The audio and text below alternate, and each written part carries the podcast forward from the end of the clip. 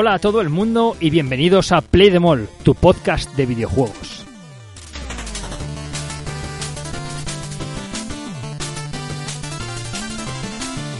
¿Qué pasa chavales? Bienvenidos a Play the Mall, vuestro programa semanal que suele salir los domingos, pero que también puede salir cada tres semanas o un jueves, en función de, de la semana.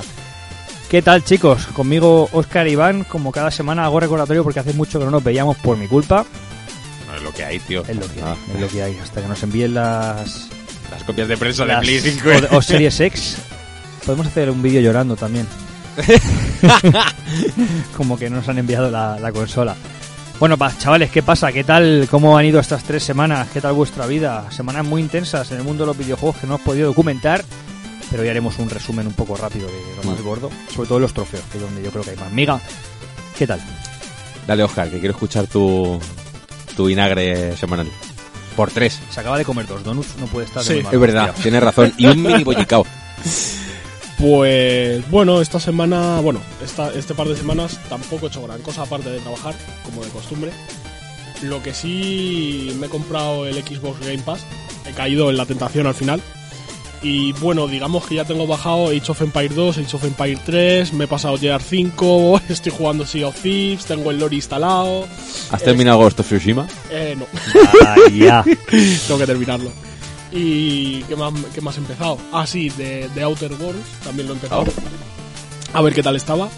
Y bueno, Le vamos a hacer como a los no niños. está mal. hasta que no te comas esto no hay helado. Pues, Oscar, hasta que tocas de Hostia, Tsushima no hay Es Cyberpunk. que, ¿eh? te lo digo en serio, desde que volví de vacaciones no he encendido la Play. Bueno, Porque me pongo al ordenador, tío, y como ahora trabajo en... Bueno, ahora, como estoy medio trabajando en casa, medio en el curro, pues me pongo en el ordenador a trabajar y me quedo en el ordenador jugando. O sea, es que no me muevo de la puta habitación del ordenador, tío. bueno, Es lo que hay.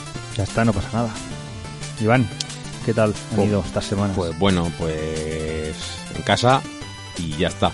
Sea, no como estamos así, Pues muy bien, así como estamos, poco poco salir, pero bueno, he aprovechado para jugar bastante a Crash con mesura y con calma porque bueno, luego, luego hablaremos en los trofeos, supongo, un poco de, de Crash, pero es verdad que, que hay momentos en los que te apetece tirar el mando y, y hay que jugarlo con, con tranquilidad y hay veces que no te apetece jugar por muy divertido que sea el juego.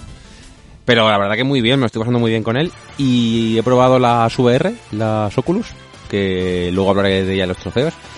Y poco más, he estado jugando, bueno, pues lo típico, Fall Guys con los colegas y, y ya, la verdad es que no he jugado mucho estas, estas semanas. Pequeño inciso, si os compráis gafas VR, no compréis Oculus. A mí no me mires, No, yo no, las jugué porque se las compró un ver, amigo. si están guay. El problema es que te obligan a tener una cuenta de Facebook, Ah, claro. porque son de Facebook. Hmm. Entonces, eso ya no renta tanto. Hmm. Por eso digo que no las compréis. Bueno, ahí- ahora, Pues están haciendo ahí un monopolio un tanto extraño. Hmm. Un tanto, un tanto rarito. ¿Has oído, Juan? Pues si nos escuchan en algún momento. Hombre, tendrá cuenta de Facebook, entiendo, Sí, si no sí, lo sí. podría jugar.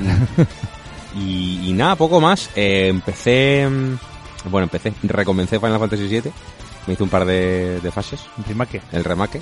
En normal. Y ya me voy a aventurar al, al difícil. ¿Qué tal esas nuevos, esos nuevos parches del Ghost of Tsushima que no te ibas a jugar, Iván? Los jugaré. No te preocupes que los jugaré. No te preocupes. Es que no, no he podido jugar eres. ¿Has mucho. domesticado un perro ya o no? Los jugaré. Los jugaré porque de hecho hay. No lo he puesto en las noticias, pero han salido. Lo, lo que van a meter y son actualizaciones mensuales. Distintas raids y distintas cosas de la historia. Y tiene una pinta. tiene una pinta. Mientras vayan ampliando la historia, de puta madre, la historia está muy chula. Así que así ahí estamos. Muy bien. Bueno, ¿Y tú chavales, pues yo poca cosa. La Poca tesis. cosa o De- ninguna. De of Escribi- Thesis. Escribiendo, ¿no? Escribiendo Has mucho. jugado a escribir. He jugado al Crash un poco, pero uf, me acabo hasta, la- hasta las narices del maldito Crash. Me tiene un poco... Me tiene un poco ya borderline, ¿eh? que van se ha enfrentado a, a los peligros que me he enfrentado yo. Pero cuando el otro día me mataron 83 veces en un nivel 83. Y no es un número dicho al azar, en plan, muchas, ¿cuántas? Pues 83, no. 83 contadas y Hay foto. fotografiadas. Mm.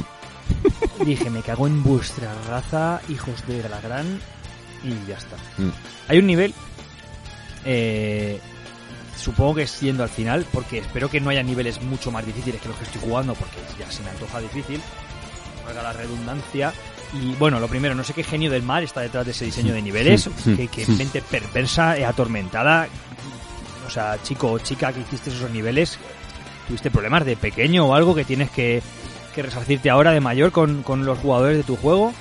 Pero es que hay un nivel al final en el que es un scroll, eh, es como un scroll hacia adelante, una cosa un poco rara. No un scroll que vas de adelante hacia atrás, típico nivel que te persigue algo, sino que se invierte, tú vas hacia adelante y digamos que la pantalla se te va comiendo por detrás, ¿no? Ah. Para tus espaldas. Es muy raro. O sea, es una sensación, es un tipo de nivel que yo no había jugado nunca. Eso Y- no había ya un nivel de crash que te perseguía una bola que ibas como hacia adelante. No, Vas- porque es al revés. Claro, yo digo al revés. Eso vale. al revés. Vas avanzando vale. y te persigue algo. Y vas avanzando y te viene de detrás. No es que te persiga exactamente, ya lo, ya lo, lo verás o lo veréis. Pero no está muy bien resuelto porque hay como fallos.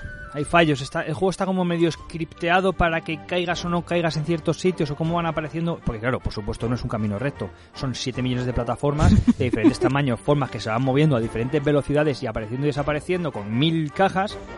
Y, y mal, todo mal, todo mal. Ahí, ahí, me mata, ahí fue donde me mataron. Además ahí ya sí que dije, paso de coger la caja, voy a tirar para adelante. Y era imposible, imposible. De hecho hay un momento en el que ya era, era desaparece el suelo y no hay ningún sitio, no hay ninguna plataforma, no hay nada. O sea, no sé, no, esa no me gustó nada la experiencia. ¿eh? No es en plan, es que esto me plantea un reto y me motiva para seguir jugando y me pica. No, ahí estaba odiando al juego con todas mis fuerzas y toda mi alma. Pero bueno. Bueno, pues vamos a a seguir. Vamos con fe de ratas. Como todos los youtubers tóxicos. No hay nada, ¿no? ¿Cuántas pollitas por ahí, eh? Y en el trofeo voy a quedar Te vas a quedar a a gusto. ¿no? No recuerdo, es que hace mucho el último podcast. No, yo no escuché nada. Y eso que lo escuchan Yo lo he escuchado un par de veces también y no... Bueno, somos la hostia, chavales. Hombre. Vamos con la noticia de la semana. Oscar, Empezamos, vamos pues. allá. Pues nada, Capcom ha publicado un nuevo vídeo de Monster Hunter Rise, que es una nueva versión de la saga Monster Hunter que va a salir para Switch, en un principio solo Switch, y que saldrá el 26 de marzo de 2021, o sea que dentro ya de menos de medio año, dentro de poquito ya, entre comillas. Y nada, el gameplay es de unos 6 minutillos y se ve al jugador con la gran espada, con, con el arma gran espada de Monster Hunter y se ve un poquillo pues cómo se prepara para el combate, la, la fauna que hay por el mapa que te ayuda y demás y cositas varias. Se ve, se ve bien, se ve guay. Tiene buena pinta. Me recuerda mucho a los Monster Hunter de, de PSP y demás. Entiendo que era la idea. Seguramente, sí. Bueno, seguimos. Genshin Impact recibirá la actualización, la actualización, no una, sino la Hmm. actualización 1.1, claro, es que solo hay una 1.1, en noviembre. Em, bueno, la compañía MiHoYo ya ha puesto fecha a esta gran actualización. Y ya os digo, 11 de noviembre en PC, Play 4 y dispositivos móviles. Se podrá jugar de lanzamiento en Play 5 con una versión retrocompatible que mejorará los tiempos de carga y que buena falta le harán a este juego en Play porque cualquier día sale volando al cargar este juego. y bueno, eh, las novedades, pues el cierre del capítulo Libue, cuatro personajes jugables, un evento temporal y un sistema de reputación. Así que todos los fans del Genshin Impact que sepáis que tenéis ahí más contenido, lo que no sé si es de pago o no, imagino que, que gran parte de él sí. Así que nada, ahí las noticias podéis ver los personajes nuevos que van a incluir, que esos sí que imagino que serán a base de, buenos dollars y, y eso. Muy bien, vamos con los juegos de PS Now y PS Plus de este noviembre. Con PS Now tenemos el Fórmula 1 2020, Injustice 2, Rage 2, My Time at Portia, Kingdom Come Deliverance y Warhammer Vermintide 2. Mientras que por el PS Plus tenemos el Bugsnax, que sale mm, dentro de nada, 12 de noviembre. Eh, y este es nuevo. Está bastante bien, que te lo metan dentro del PS Plus. ¿El Play 5 es? Sí. Eh, la Tierra Media, Sombras de, la guerra, Sombras de Guerra, Hollow Knight, edición Corazón Vacío, Hostia, hostia. y el Melvich World. Hostia, eh, ojo. Ojo. Está empezando a subir aquí la, la Ojo, movida, ¿eh? Pagarte un mes de Plus solo para jugar a, a- Bueno, el de Play 5, pues vale. Y el, y el Hollow Knight, hostia, no, no está mal. Pasa que el Hollow Knight en un mes igual no te lo, no te lo terminas. pero Ujú. bueno. Muy bien. Seguimos, tenemos novedades de Spider-Man Miles Morales y es que va a incluir un traje basado en la película Into the Spider-Verse. Para muchos la mejor película de, de Spider-Man o Qué bueno. Spider-Man de hacer como Borja Pavón. Hmm. Cuando habla de Spider-Man eh, habla de Spider-Man o Spider-Man indistintamente porque según él quiere conseguir como confundir a la, a la audiencia, ¿no? Pues sí, igual. Bueno, pues eh, en principio parecía que iba a ser exclusivo para la reserva, pero no, Insomnia ya ha dicho que tranquilos todos, que se puede bloquear jugando y que la diferencia es que, bueno, la reserva lo tendrán en cuanto tengas el juego y el resto pues a jugar como se ha hecho toda la vida de Dios. Así que nada, eh, recuerdo que tenemos Morales eh, para Play 4 y PlayStation 5 el 12 de noviembre, aunque ya sabéis que si vais a por el de Play 5 hasta el 19 de noviembre no vais a poder jugarlo. Vamos con más noticias de compras. Si hace unas semanas hablábamos de la compra de, de Microsoft por de Bethesda, pues esta vez Sony se marca una compra, pero no de un estudio, sino de una plataforma de streaming bastante famosa, japonesa, llamada Crunchyroll. Seguramente los que gustéis del anime la conozcáis. Y se está cifrando en 957 millones de dólares. Eh, de hecho, Sony tiene una, un propio servicio de streaming de anime llamado Funimation, que no, claro, que no lo conocía. Y que tiene un millón de suscriptores, pero que está por bastante por debajo de lo que tiene de lo que tiene Crunchyroll. Quizá por ahí vaya juntar ambos y alguna movida de esas, puede ser. Cuando te sobra la pasta, si tienes competencia, la compras, la integras y te la quitas de en medio. Sí, pero bueno, mira, joder, mil millones de dólares que podría haber utilizado para yo que sé, hacer una compra gorda, ¿no? Como un estudio claro. de videojuegos. Claro, es que esa, esa es la movida, ¿no? bueno, pero Sony al final es más que Sí, videojuegos, claro. con lo cual Sí, tiene muchas muchas ramas. tiene, Claro. tiene Spider-Man. Tiene Spiderman. Tiene- Poca cosa. Sí, sí. Bueno, pues seguimos con cositas raras que pasan en la industria y es que ha abandonado Rare el director creativo de Everwild. Que Everwild es este juego que tenía así como gráfico rollo Zelda, que era una especie de cazadora o algo así que iba por un bosque con un montón de animalitos, muy Mm. coloreado, todo y demás. Pintaba muy que bueno. lo, lo vimos el tráiler y molaba bastante, pues es este juego. Y por lo visto este señor lleva 8 años trabajando en, en Rare y ha decidido dejar la compañía. No se sabe motivos, no se sabe por qué, no se sabe si la han echado o se ha ido, no se sabe nada. Y ahora por lo visto eh, se va a reorganizar un poco el estudio que lleva esta parte de, de Everwild y bueno, van a meter a Louise O'Connor, que es la animadora de Conker's Bad Fur Day, que no sé qué juego es, lo siento mucho. Es un juego de Rare heredero de Banjo Kazooie, pero bastante más desfasado y que intentó en Nintendo 64 un poco coger el testigo. Pero Y claro, nada. no, no, muy bien. Pero no era ah, bueno. ¿eso? mm, eh, después. Ah. De hecho, en el Conquer este tenemos un monstruo que es uno de los jefes. Esto es una anécdota. Que es te metes en un inodoro y es una bola gigante de mierda Ah, vale. con, con cara, con manos y que es cantante de ópera Hmm. y que relata en su canto cómo te va a hundir y te va a En la ahogar miseria, en ¿no? la mierda. Nunca mejor dicho. Y para matarlo tienes que tirar de la cadena del váter. Me, me hace, me hace gracia esto de Rare porque en el Sea of Thieves, que es el juego este de piratas, hay un diseño de barco que lo típico que va en la parte de adelante del barco, que es así, pues suelen llevar una sirena, los barcos esto lleva una sirena tal, pues hay una que es de Banjo Kazooie. Anda. Claro, es que Como es de Rare también. Banjo es de- pertenece a ellos, es verdad, no es de Nintendo. Mete, meten muchísimos easter eggs en, Claro, en Sea of pues Thieves, muchísimos. Banjo Kazooie fue una cosa un poco más familiar porque al final estaba Nintendo detrás, pero el Conkers este es como un Banjo Kazooie, pero, bizarro. pero desfasado. Y bueno, luego un ex de Square Enix que se llama James Buckham eh, será el diseñador principal y Ryan Stevenson, que es el director de arte de Viva Piñata y Sea of Thieves, como director visual. Viva piñata. Así que nada, una pequeña reorganización ahí en el estudio. Yo, mientras me sigan sacando cositas para el Sea of Thieves, de puta madre, me da lo mismo. Bueno, vamos con los retrasitos. Y no es el único ni el primero de hoy. Eh, Ubisoft retrasa Far Cry 6 y Rainbow Six Quarantine. Estos juegos estaban ya anunciados para 18 de febrero de 2021. Far Cry y Rainbow Six Quarantine estaba anunciado para 2020. Y ojo, que ambos juegos se trasladan en una ventana que eh, engloba desde abril de 2021 hasta marzo de 2022.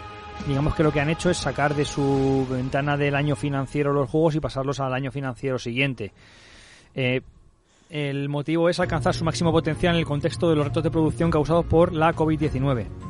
Yo entiendo, quiero pensar que como Ubisoft está ahora sacando cosas que tenía que haber sacado hace mucho, Watch Dogs, el Phoenix Rising Immortals este, no se dice al revés.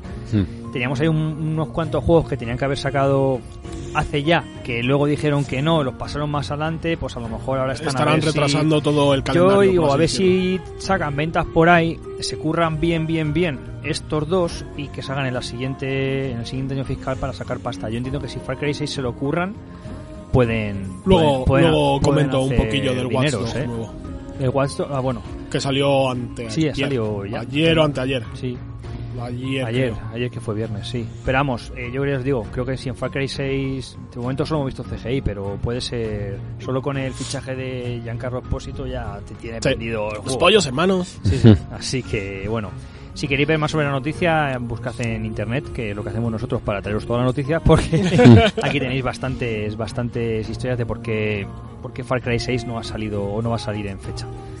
Pero, una cosa antes de continuar, Oscar, perdona, eh, me parece bien que retrases algo y no digas fecha de lanzamiento.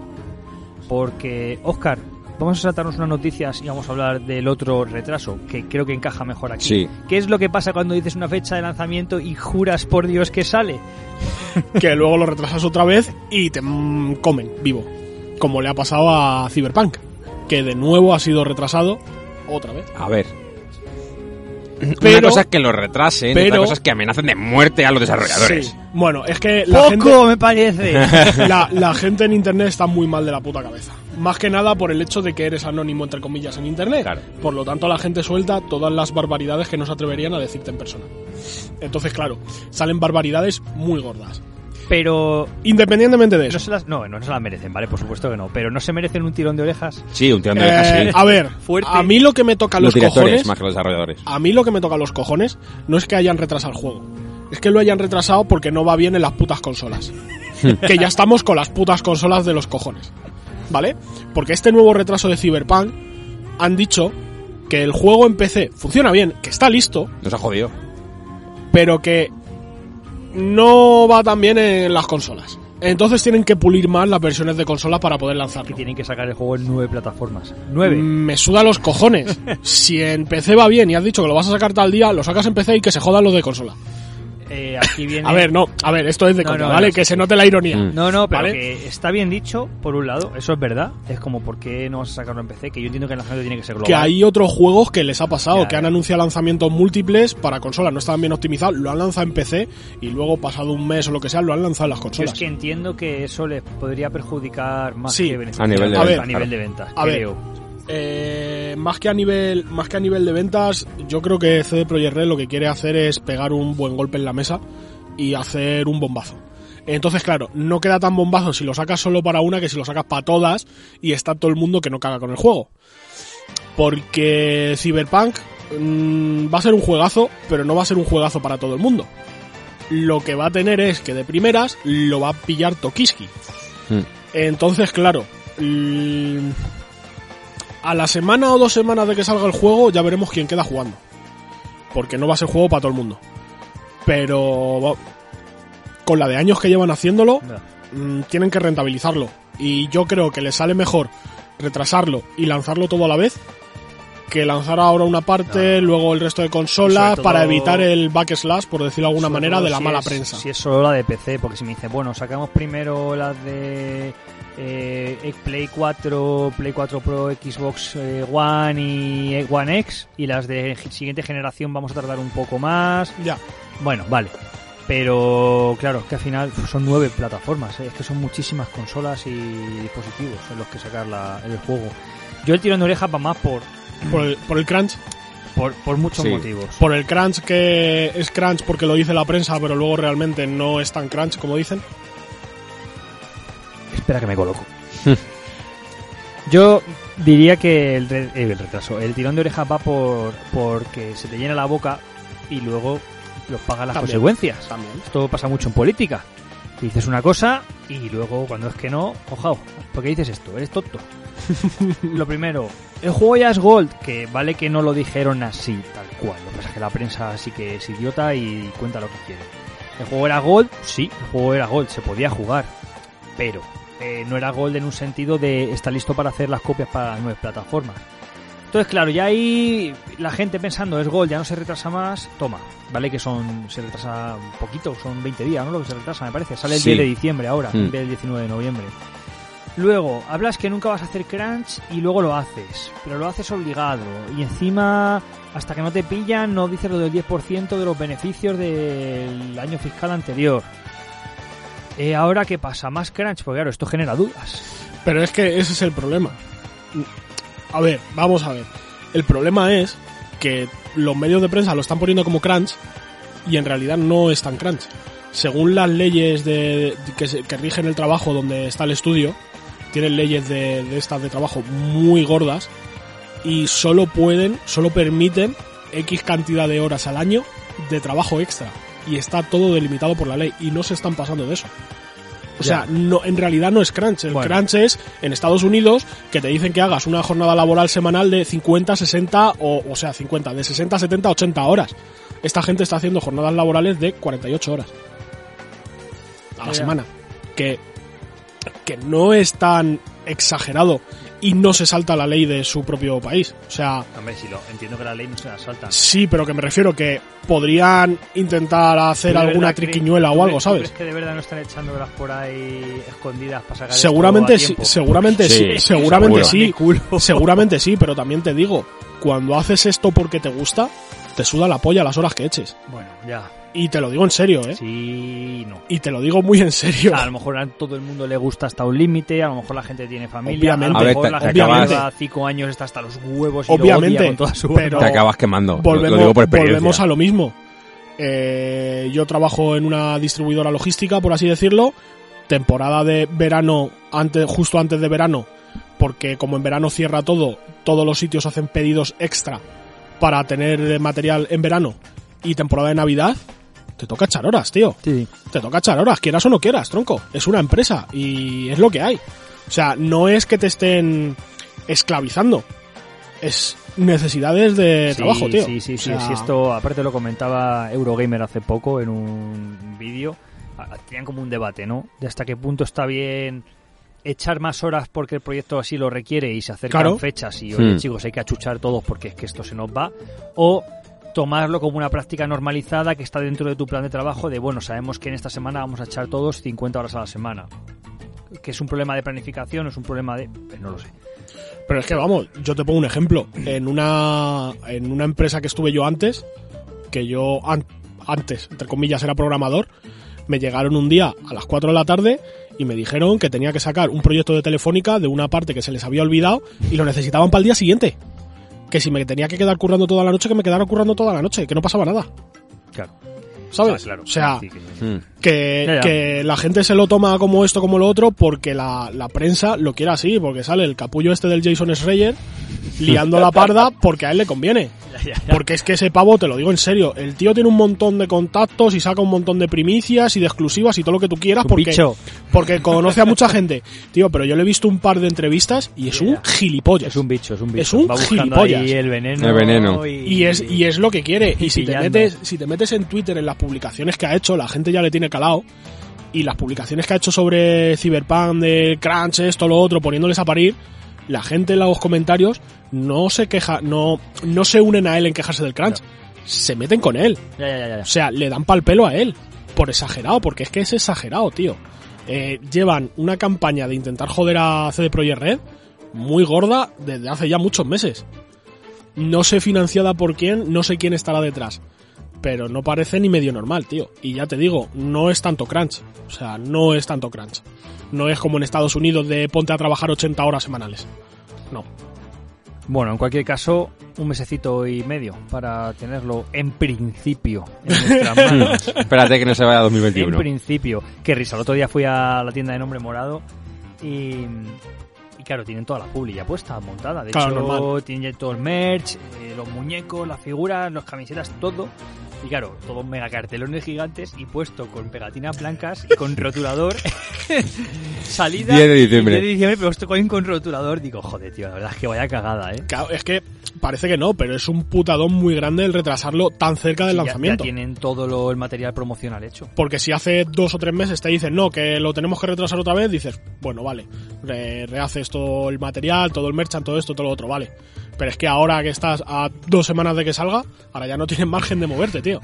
Y ya te digo, esto va a salir el día 1 con un pedazo de parche que se os Vamos. va a caer, pero vamos, Sí, yo lo que ir preparando dudas- los cables. Yo creo que las copias están hechas ya, ¿eh? Yo, es el lo que juego- pensaba. El juego cuando entra Sí. en gol, entra en impresión. Yo, yo Creo. lo que pensaba es que ya le habían mandado a, a Sí. diseño y que ahora eso será parche gigante para arreglar lo que tengan que arreglar. Parche también decían, eh, también decían en la, co- eh, la consola, también decían en el- la noticia que precisamente es lo que retrasaban para evitar que el parche fuese desmesurado. O sea, para que el parche fuese más seguramente, seguramente. ¿Vienen dos discos? No se sabe, ¿no? No lo sé. Mm, Buah, hay que hacer... Bueno, no, si va a ir a Play no lo- 5, no me, no me preocupo. No lo sé, pero vamos, yo ya tengo ahí un disco duro que me voy a pillar ahora en... Pero no sale para Play 5, Iván, ¿eh? en Ya, esto- pero que me refiero que va a ir, es- aunque sea para la Play 4, ese va a entrar en la Play 5 Sí, del sí, tirón. sí. O sea que no, no tal. Yo ya tengo por ahí un disco medio guardado para el Black Friday, para poder ir metiendo estos bichos, porque este me da a mí que de 100 gigas difícil que baje. Difícil, difícil que baje. Unos 80 o así estará, supongo. A mí me Dependiendo hecho- la calidad de texturas, claro. Yo ya os lo dije, a mí me han hecho padre. Yo aplaudo el retraso. Mm. Teníamos una semana muy complicada. No, mucho. no sé qué otro juego salía también el día 10, a- al que lo han retrasado. Salía otro juego gordo también el día 10. No lo sé que ahora. empezó a haber movida en Twitter que empezaron a poner no tenemos miedo de que Cyberpunk salga a la vez o cosas así. Hubo, hubo algo de, de por ahí de salseíto de este sano. Sí, pues no sé, pero teníamos ahí el... eh, bueno, ahora os cuento otra cosa que, me- que acabo de ver que va a ser también la risa eh, en relación a esto. Eh. Que es que, claro, teníamos ahí eh, el Valhalla, el Morales, el Demon Souls, bueno, la salida de todo Está- lo que estaba viendo el play- el la gameplay sa- de Demon Souls justo de- ahora. todo lo que acompaña la salida de Play 5. Más, lo acompaña la salida de Xbox eh, una semana antes eh, Series X, con el Valhalla, los third parties correspondientes y eh, el Hyrule Warriors también en creo que a la semana siguiente o El día- mismo día, mismo el día. 20, Eh, sale. Al día siguiente era, ¿no? Y era como, uff, esto, yo claro, yo estaba diciendo, pero ¿qué me compro? No me puedo comprar todo. Eh, las navidades las vais a pasar de puta madre, vais a tener para elegir todo el mundo, vamos. Pero, mira, coges uno para la salida de la nueva generación, sea la que sea tu consola, y luego ya, tranquilamente, el día de diciembre, Cyberpunk, y ya está. Y arreando. Y no hay problema. Sí, la verdad es que a, a mí me No venido, ningún a mí me ha problema. venido de coña. La verdad que... De hecho, seguramente hasta coja el Hyrule Warriors el mismo Pues día a de mí la... no, no me ha venido tan de coña, pero me he librado. Porque me iba a pillar vacaciones, Es verdad. porque tengo una semana de vacaciones pendiente de verano todavía por pillarme. Te llevaría bien con chino. Y me la, Gamer. me la iba a pillar y todavía no le he hablado con mi jefe porque estoy hasta la ceja de trabajo. Y mira, me ha venido bien que lo retrasen antes de que hable las putas vacaciones que me faltan. Em, voy a acordarme, Iván, con una. Es que viene al pelo, tío. Dale, dale, dale. Es- estamos haciendo el programa hoy súper dinámico, súper fresco, súper divertido.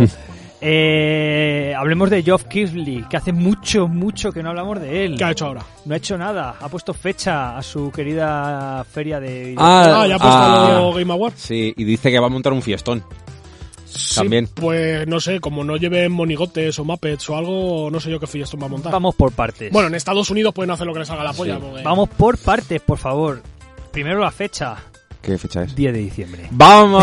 ¿En serio? Sí, os lo juro, ¿eh? Pues el otro día vi un tuit suyo que decía que como habían retrasado el juego, el Cyberpunk era elegible para el año que viene. Claro, no Claro. entraba. Pero ya No le pasó el año este año. pasado a unos cuantos. Más, más noticias. Eh, evento digital, por supuesto, retransmitido en vivo desde tres localizaciones: Londres, Tokio y Los Ángeles, en 4K y a través de 45 plataformas de vídeo. Ojo. Y bueno, van a hacer que sea más participativo con el público, no sé muy bien, muy bien cómo. Pondrán encuestas o votaciones Sí. o cualquier mierda. Movidas de tweets de estas, sí. Sí. Interactivas. Y nada, Geoff Keighley ya. y bueno, esto estamos hablando de una noticia del 23 de septiembre. Esto se nos ha quedado. Hmm. No, no lo- no lo saltamos, pero bueno, como lo he visto ahora, me, me parece bien que lo saquemos, creo que cuadra muy bien, ¿no? Eh, semana que viene, importante, o la siguiente. Bueno, ya veremos cuando Es que se nos va a juntar mucho. Hay que hacer un. Game Un planning. Planning. PTA, ¿eh? Sí. Tenemos que hacer aquí la encuesta. Pero bueno, Se puede hacer ya, si no va a salir nada nuevo. Bueno, sí, Assassin's Creed. no, pero esto hay que pensarlo fríamente. Yo lo tengo muy claro. Así que... Hostia, claro, ¿entraría Demon Souls? Eh, creo que es hasta el 14 o 15 de noviembre, así que sí, porque sale en el 12, técnicamente. A ver, lo tengo aquí. Sale en el No, 12. sale el 19 de noviembre. No, no, sí, el, el Demon Souls Sí. sale el 12, No, no, no. que salen de salida, Iván. Es como el Miles Morales. Demon Souls 12, saldrá en PS5 el 19 de noviembre. Estoy viéndolo ahora mismo. Que es imposible. Coño, que lo estoy viendo. Imposible. Pero vamos a ver. A lo mejor se han Imposible. equivocado ese rata o alguna mierda de esas, tío. No, Pues que no, sí, que no, que no. Porque creo que uno de los packs era de lanzamiento de Demon Souls Que con la sí, consola o algo que- así. a Pero si sale el 19, la, No. la consola. La- en, en Europa sale el 19 la consola, pero Ah. en los juegos salen el 12. Vale. Sale el 12. Vale, esa- eso era el dato que me faltaba. Vale, Yo- entonces Yo sé sí. que esto es ridículo. Van a salir los juegos en España y en Europa antes que la consola. Una semana antes, de hecho. Yo reservé el otro día el Morales y el Morales me llega el 12. Aunque la consola no la puedo recoger hasta el 19. ¿Vale? Tenemos, tenemos cita, ¿no? El 19. Pues, sí. Voy a tener una caja con un CD ahí puesto. Puedes meterlo en la Play 4 a ver si hace algo. Le termina de explotar, ¿sabes? La, la consola. y ya toma por culo. Entonces, como creo que la fecha límite para presentar candidatura es el 14 o el 15, creo que sí que entra. Pues tal y como pinta este gameplay, cuidadito, ¿eh? Ya se está quejando todo el mundo. Es que no hay modo fácil. ¿Pero por qué quieres un modo No, fácil en este juego? fácil, Luego hablamos de fácil. No va a haber modo fácil, por cierto, meteros cuando podáis. No ahora, por favor, pero meteros cuando podáis en la página de los Game Awards. Porque parece una oda a Geoff Keighley y su vida. ¿Tiene, ¿Tiene un altar y todo o qué? Pues casi. Pues espero que no se le suba a la cabeza. Me este, flipa, me vamos, flipa. Pone aquí algo así como... eh, Lo siento por irme tanto del topic, pero es que tengo que comentarlo. O- Hoy no hay topic en general, así que podemos liarnos un poco. O sea, hay aquí como una especie de mesa consejera, algo así que ha llamado él, como un como una especie de consejo Jedi. el consejo ¿vale? de sabios, sí. y, y vienen aquí mucha gente y está, bueno, pues yo creo que son los participadores, ¿no? Un poco los que tal. Y aparece gente como Hideo, eh, Epic, ¿Está, ¿Está Kojima? Epic Games, Phil. Spencer, Duff Bowser, Rockstar, eh, Sony, bueno, está aquí todo el mundo, el Valve como tal, el Guillemot, que es el de Ubisoft. Supongo que esto es la gente que va a estar eh, allí, pues no sé si El más importante, obviamente, es eh, Phil Harrison de Stadia. Dice, ah no, pone, pone, la mesa no está involucrada en la sección de nominados o ganadores. Dice, y aprende de los resultados eh, votando a la misma vez que el público general. No sé muy bien qué pinta esta gente allí, pero bueno. Serán los jefazos representativos que van, digo yo, de las Sí. empresas gordas. Porque, por ejemplo, está Lisa Su, que es la CEO de AMD. Y AMD, pues, sí, es una empresa de relacionada con los videojuegos porque hace tarjetas gráficas y procesadores para ordenadores, pero Bueno, no tiene de no es, sí, no estudio de videojuegos, vamos. Bueno, que me voy aquí por las ramas. Hemos empezado hablando del retraso del Far Cry y hemos llegado a hablar de Geoff Keighley. ¿Cómo lo haces, Geoff? Siempre en nuestra mente, siempre presente. Continuamos, Oscar, World of Warcraft. Bueno, pues después de otro convulso retraso que hubo de, de la expansión de World of Warcraft, eh, ya tenemos la nueva fecha de lanzamiento y va a ser al final el 23 de noviembre, ¿vale? Para esta nueva expansión de World of Warcraft. Y nada, atrasaron el lanzamiento porque decían que necesitaban un poco más de tiempo para pulir todo y demás, para equilibrar alguna cosilla y esto y lo otro. Y ha habido una cosa que me ha gustado mucho de este anuncio, y es que en Twitter, por ejemplo, lo han puesto junto a una imagen, y en la imagen se ve un mapa mundi con cada zona horaria y con la hora de lanzamiento en cada zona horaria. Que esto parece una tontería, pero cuando, dependiendo de la empresa, te saca una fecha de lanzamiento, lo que sea, con una hora, y es evento mundial, por así decirlo, o sea, que sale en todo el mundo a la misma vez, te dicen a las 5 CET. Y te quedas tú, vale, las 5 CET, ¿qué puta hora es en mi puto país? Porque es Continental Easter Time, no sé qué, no sé cuál, te pones a mirar, conversores, esto, lo otro, resulta que con la conversión no es el 22, para ti es el 23, un montón de mierdas por el estilo.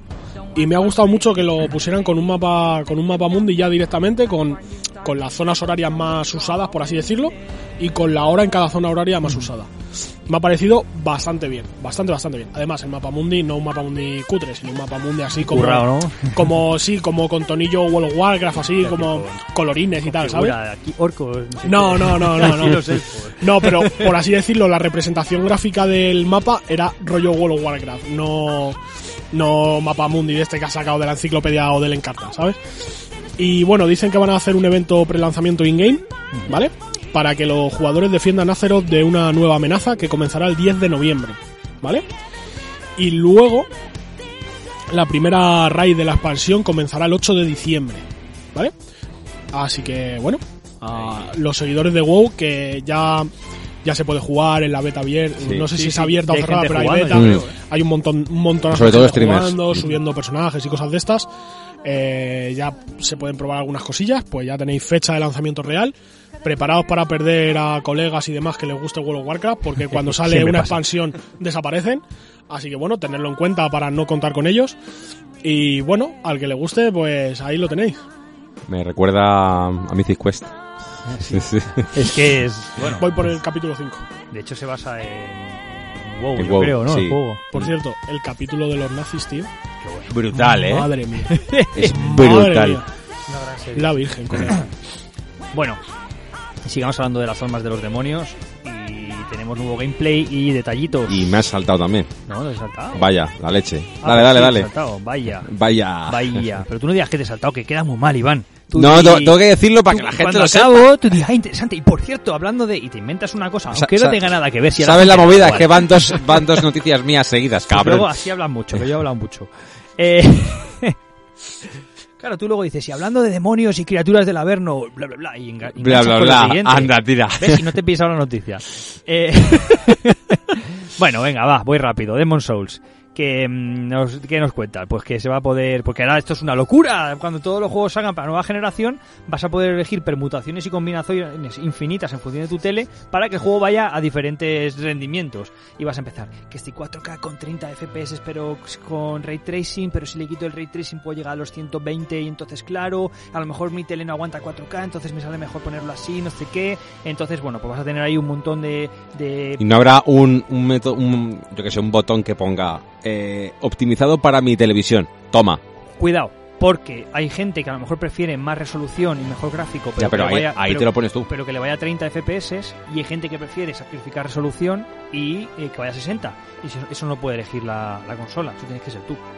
A lo mejor Oscar dice, yo prefiero perder un poco de gráfico y jugar a, a, a- a 60 porque lo juego mejor. Y yo digo, pues a mí me la pela jugar a 60 porque a 30 juego bien, pero quiero que se vea lo más pepino posible.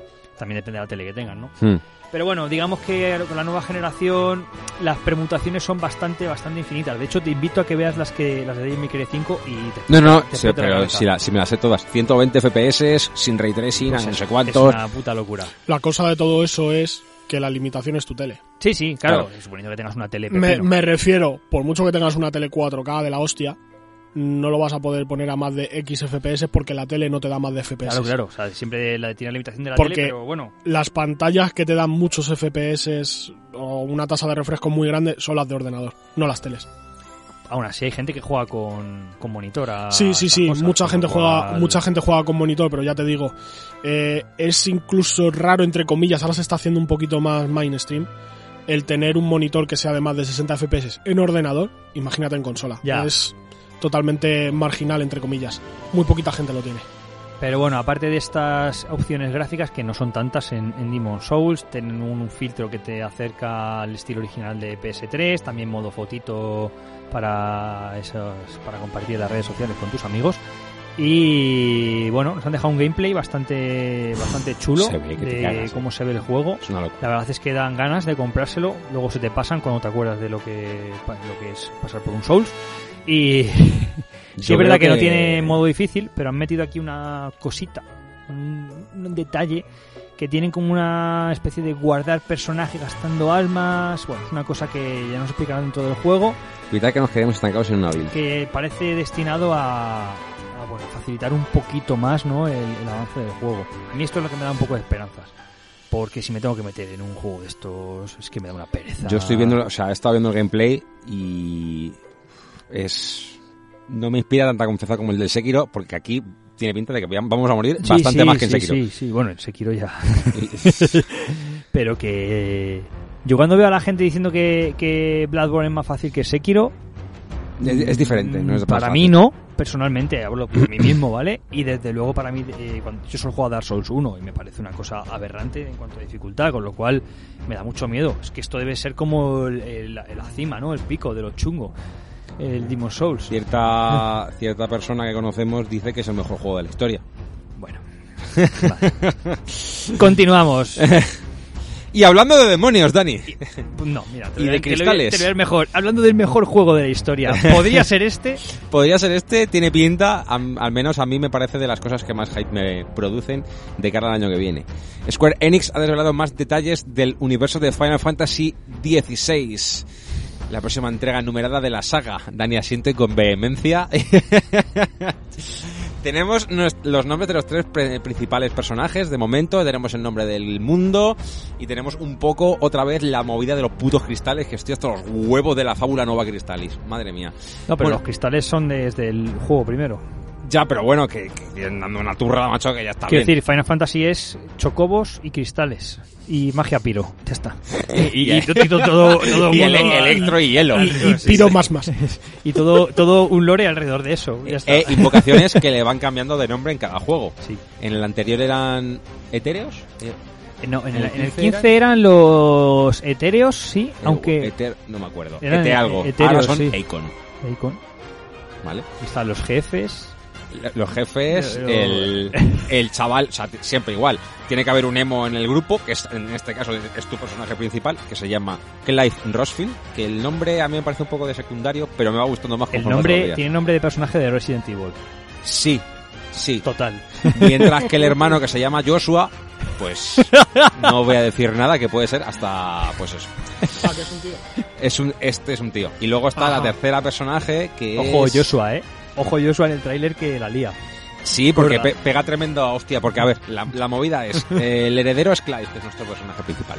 Entonces, eh, él iba a ser el heredero del Fénix, que es el equivalente a las invocaciones, como ya hemos dicho. Y en realidad el heredero pasa a ser Joshua, que es el segundo de la línea de sucesión. Entonces hay una movida muy gorda y... Supongo que habrá cosas de venganza por ahí, movidas y de envidias y eh, movidas. es la típica de un no juego de tronos, pero sí que parece que va a ser un mapa muy tocho con diferentes regiones. Cada región está como representada por uno de estos icons. Entonces tú eres el heredero algo así de la región del Mm. Fénix, luego hay una que es la de Titán, está la de Ifrit, digamos que tiene además cada uno, pues que si os metéis en la web es una pasada. Cada reino tiene su bandera, como su... Mm, De hecho, Jill es la de la Tierra del Norte, que será la de Shiva, seguro. Probablemente.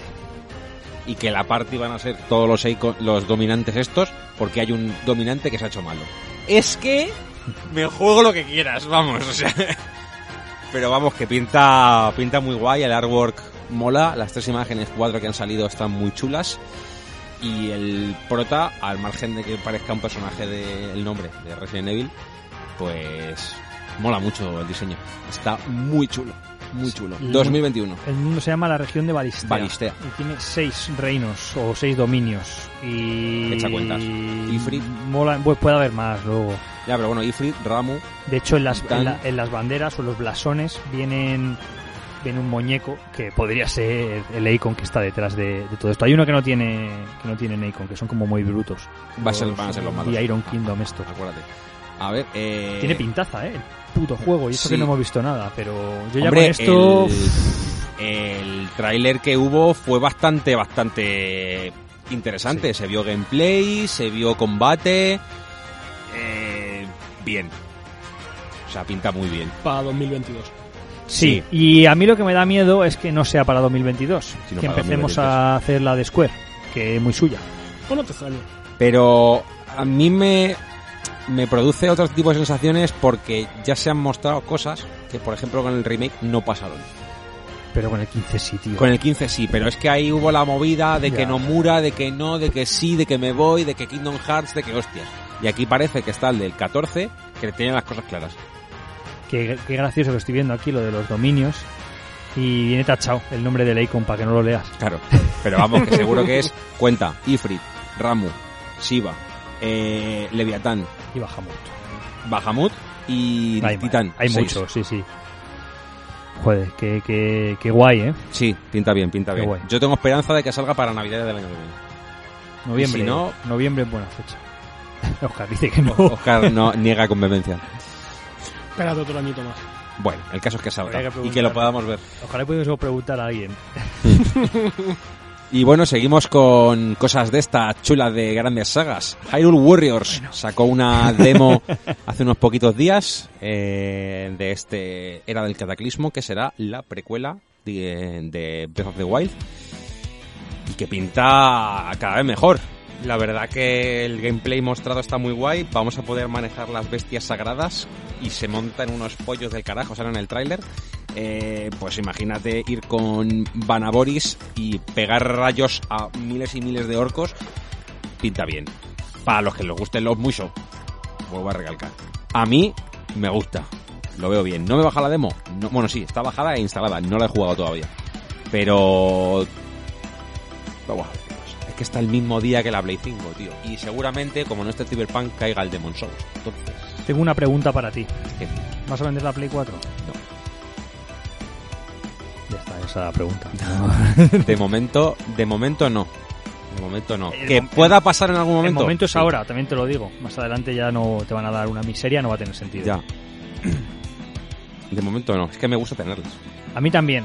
Pero es verdad que, dada la retrocompatibilidad tan grande que hay con Play 4 y no con el resto, quizás sea la única de la que merezca la pena prescindir. Bueno, ya veremos. Falta todavía un mes. Menos, menos de un mes. 20 días. Hablemos de, de calvos y de... De cositas para la Switch. Uy, esto a mí no sé si es trofeo, ¿eh? ¿Por? ¿Por qué en concreto? Por, lo- por la cloud version, tío. Es que, es que, es que... Pues eso- ahí está la Eso cosa. ya lo han intentado y salió mal. Pero al parecer está saliendo bastante bien en Switch. Ahí está la cosa. Y es que Nintendo ha anunciado dos juegos nuevos que llegarán a Nintendo Switch como versión cloud. O sea, sé que no es juego físico que ejecutas en la Switch, sino que juegas a través de internet, entre comillas, comillas. Y eso, que se juegan en streaming. Y el primero de ellos, que es uno que ya está en Japón, fue Resident Evil 7 Salió mal. que bueno, ya sabemos. Y el siguiente va a ser Control, ¿vale? Que ya se puede probar gratis durante un tiempo limitado y luego tienes que comprar un pase de pago para jugar sin límite al juego, ¿vale? Y después de esto eh, van a sacar eh, Hitman 3. Y no se sabe fecha concreta concreta porque la fecha va a ser en enero de 2021. No se sabe va a ser febrero. no se sabe día exacto. Y bueno, eh, hay un toque curioso a esto y es que Control tiene, tiene ray tracing. Entonces, si, si funciona, se nos podría plantear la situación de que la Switch va a ser la primera consola en poder ejecutar un juego con tracing. Qué ironía, ¿verdad? O sea, la consola menos potente del mercado va a ser la primera en que logra hacerlo porque está jugando, repetimos, en un ordenador en algún, mo- en algún punto de Japón. Que a ver, comillas, comillas, comillas. No lo estaría ¿vale? ejecutando la, Claro. consola. La consola Esto es que- una esto tele. que gracioso, ¿vale? sí. Esto qué gracioso, ¿vale? Pero sí, se podía dar la situación de que una Switch ejecute antes que una Play 5 o una Xbox Series X un juego con ray tracing. Qué, du- duro para los haters de, de Nintendo, ¿eh? Que es- Pero bueno, ahí está la noticia. No sé si esto tendrá mucho mercado, no sé cómo lleva Nintendo este tema, Eh, la verdad. no me entera muy bien. Sale solo en Japón, ¿no? No, esto fue parte del Nintendo Partner Supuestamente Showcase. no. Supuestamente no. O sea, no pone por ningún lado que sea solo para Japón Pues a como el cosa. Resident Evil 7. Tal y como funciona el online en la Switch normal, como para llegarte a jugar esto en la nube. o sea, yo lo dejo ahí. Que va muy mal, ¿no? Muy mal, eh, muy mal es ser generoso y bueno con A la ver. Switch. Yo he de decir que en Mario Kart va muy bien. En Smash va de culo. Entonces, yo En general supongo... va mal, en general. Ah, o sea, a ver, a ver, yo he jugado bastantes partidas de Mario Kart online y no me ha ido mal nunca. Las de Smash son un horror. No sé si serán los servidores dedicados a Smash o porque cada uno tendrá una conexión diferente. Mario Maker son basura, tío. Pues Mario Kart va eh. bastante, bastante bien. Mario Kart va muy bien. Bueno, pues ya tiene algo ahí Nintendo con lo que ponerse las pilas. Y se la ya se las puede haber puesto con esto. Más que Nintendo, Square. Siempre también presente. Bravely Default 2 se nos va a febrero de 2021. Es verdad que no había fecha, aunque se, se presumía que iba a salir en 2020. Ya no. También os digo, viendo lo que queda por COVID y delante. todo. estaba ya hecho. Sí, yo jugué la demo y eso Ya, estaba- pero- La demo estaba sólida. O sea, ahí no había... La demo estaba sólida. La demo me duró un huevo, ¿eh? Sí, sí, está bastante guay la demo. La demo me duró... Pues de verdad, os prometo que me duró tres o cuatro horas porque como es tan jodidamente imposible de jugar Le este han bajado juego... la dificultad. Sí, Mm. vale. No, han puesto modo fácil, normal y difícil. Ah, vale. Em, la demo a mí me duró cuatro horas, pero ahora tienes que hacer ahí un farmeo y una estrategia de la hostia. Me flipó la demo.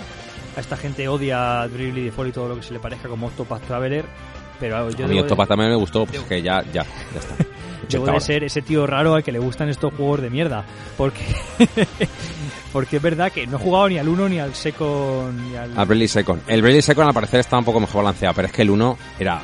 O sea, el 1 tenía muchos fallos. El experto Jorge, que no está aquí con nosotros, pero espero que poder comentar con él el Bravely Default 2 cuando salga. Pero igual como renegó tanto del 1 y a le pareció infumable, seguramente no, no caiga por aquí. No, Pero, sí. por ejemplo, Mario Kami está igual. Le gustó y le, lo odió a partes iguales. Yo os digo, eh, Octopath Traveler me encantó.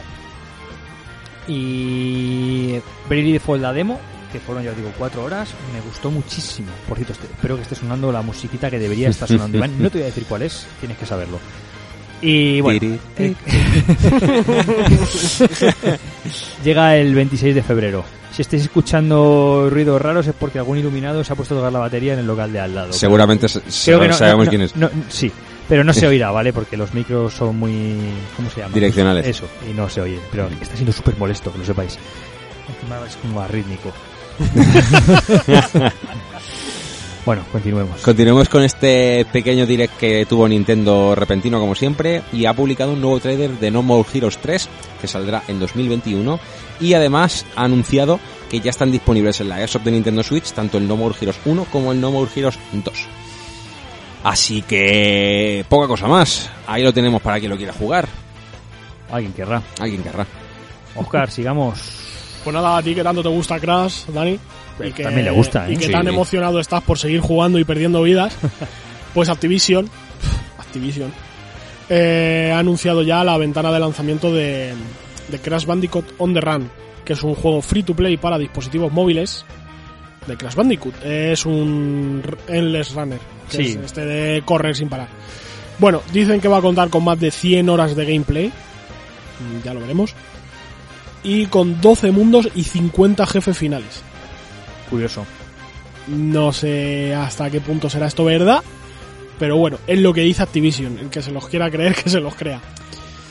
Y nada, sale en primavera de 2021 para iOS y Android.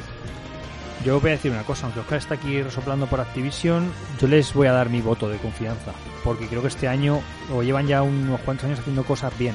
Y te digo Activision y no Blizzard, aunque van juntos en el mismo nombre. Pero haciendo cosas bien, ¿quién? Activision como tal. Activision, la parte de Activision. ¿En qué eh, parte del juego? Crash, Spiro y Eh, Crash 4. Sacaron la trilogía del Insane Trilogy remasterizada a precio reducido, perfecta. Sacaron la de Spyro a precio reducido, perfecta. Con un pequeño detalle que no me gustó y es que dos de los juegos fuesen en descarga digital aunque tuvieses el CD, pero bueno. Eh, luego sacaron eh, Racing, ¿vale? Que son todos remakes, ¿vale? Y es un poco trampa. Pero bueno, a precio reducido, incluyendo todos los niveles de todos los Crash Team Racing y creando nuevos niveles. Eh, sin micropagos al principio, luego los subo, pero no eran necesarios. Y un juego que no para de crecer. Sacaron de nuevo otro remake, Tony Hawk 1 más 2. Perfecto. Y ahora, después de todo, Crash 4, que creo que es, vamos, sin duda el mejor Crash Bandicoot que se ha hecho. Aunque solo sea por eso, que no son pocos juegos, yo ya tienen mis, mis dieces. Que sí, que luego harán otras cosas más, por supuesto. Y la parte de Blizzard ni me meto. Es la, la división de remaster y remake que trabaja bien. Re, re. Pero la, bueno, la parte de Toys for Bob, la de Binox y el otro estudio, Vica- Vicarious Visions, esos tres estudios, vamos. O sea, 10 para vosotros, ¿eh? De verdad. Mm. Luego, ya te pones a mirar el Call of Duty y demás y ya se te quita Claro, la yo ahí Pero no me voy a bueno, meter, ahí no me voy a meter, porque aparte que no... Por eso te digo que habrá alguna parte que sí que estén haciendo las cosas bien, obviamente, pero yo Activision como empresa conjunta global eh, sigo sin tragarles, tío. Y mira que juego mucho al code, ¿eh? Que juego bastante, bastante al code, pero aún así. Bueno, vamos con Demonios. Capcom ha anunciado que Virgil se añadirá como DLC a las versiones de Play 4, Xbox One y PC de My Cry 5 el 15 de diciembre. Por lo tanto, estará en la, de, en la de PS5 estará ya del tirón, pero para las demás versiones llegará este día. Y poca cosa más. Eh, han confirmado que en Series X el juego tendrá tanto 4K como Ray Tracing, pero estas dos funciones se pierden en Series S. Vaya. ¿Por qué será? Porque no llega a la consola. Pero supuestamente era lo mismo, pero sin el No, disquete no, o era menos no, potente. No, era menos potente. Ah, Hombre, no, paga 200 euros menos solo por... Vale, vale, vale. No, no, es menos potente la Mm. consola, sí. Y, y ya está, poca cosa más. Quien lo reserve antes del 18 de noviembre recibirá como extra 100.000 orbes rojos, muy ricos, por cierto, para gastar en todo el juego.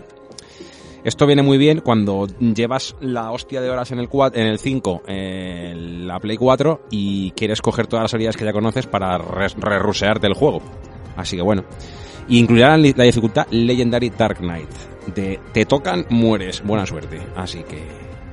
Muchas ganas de coger al Vergil por fin. Bueno, Game Pass. Se llegan, se llegan, se vienen.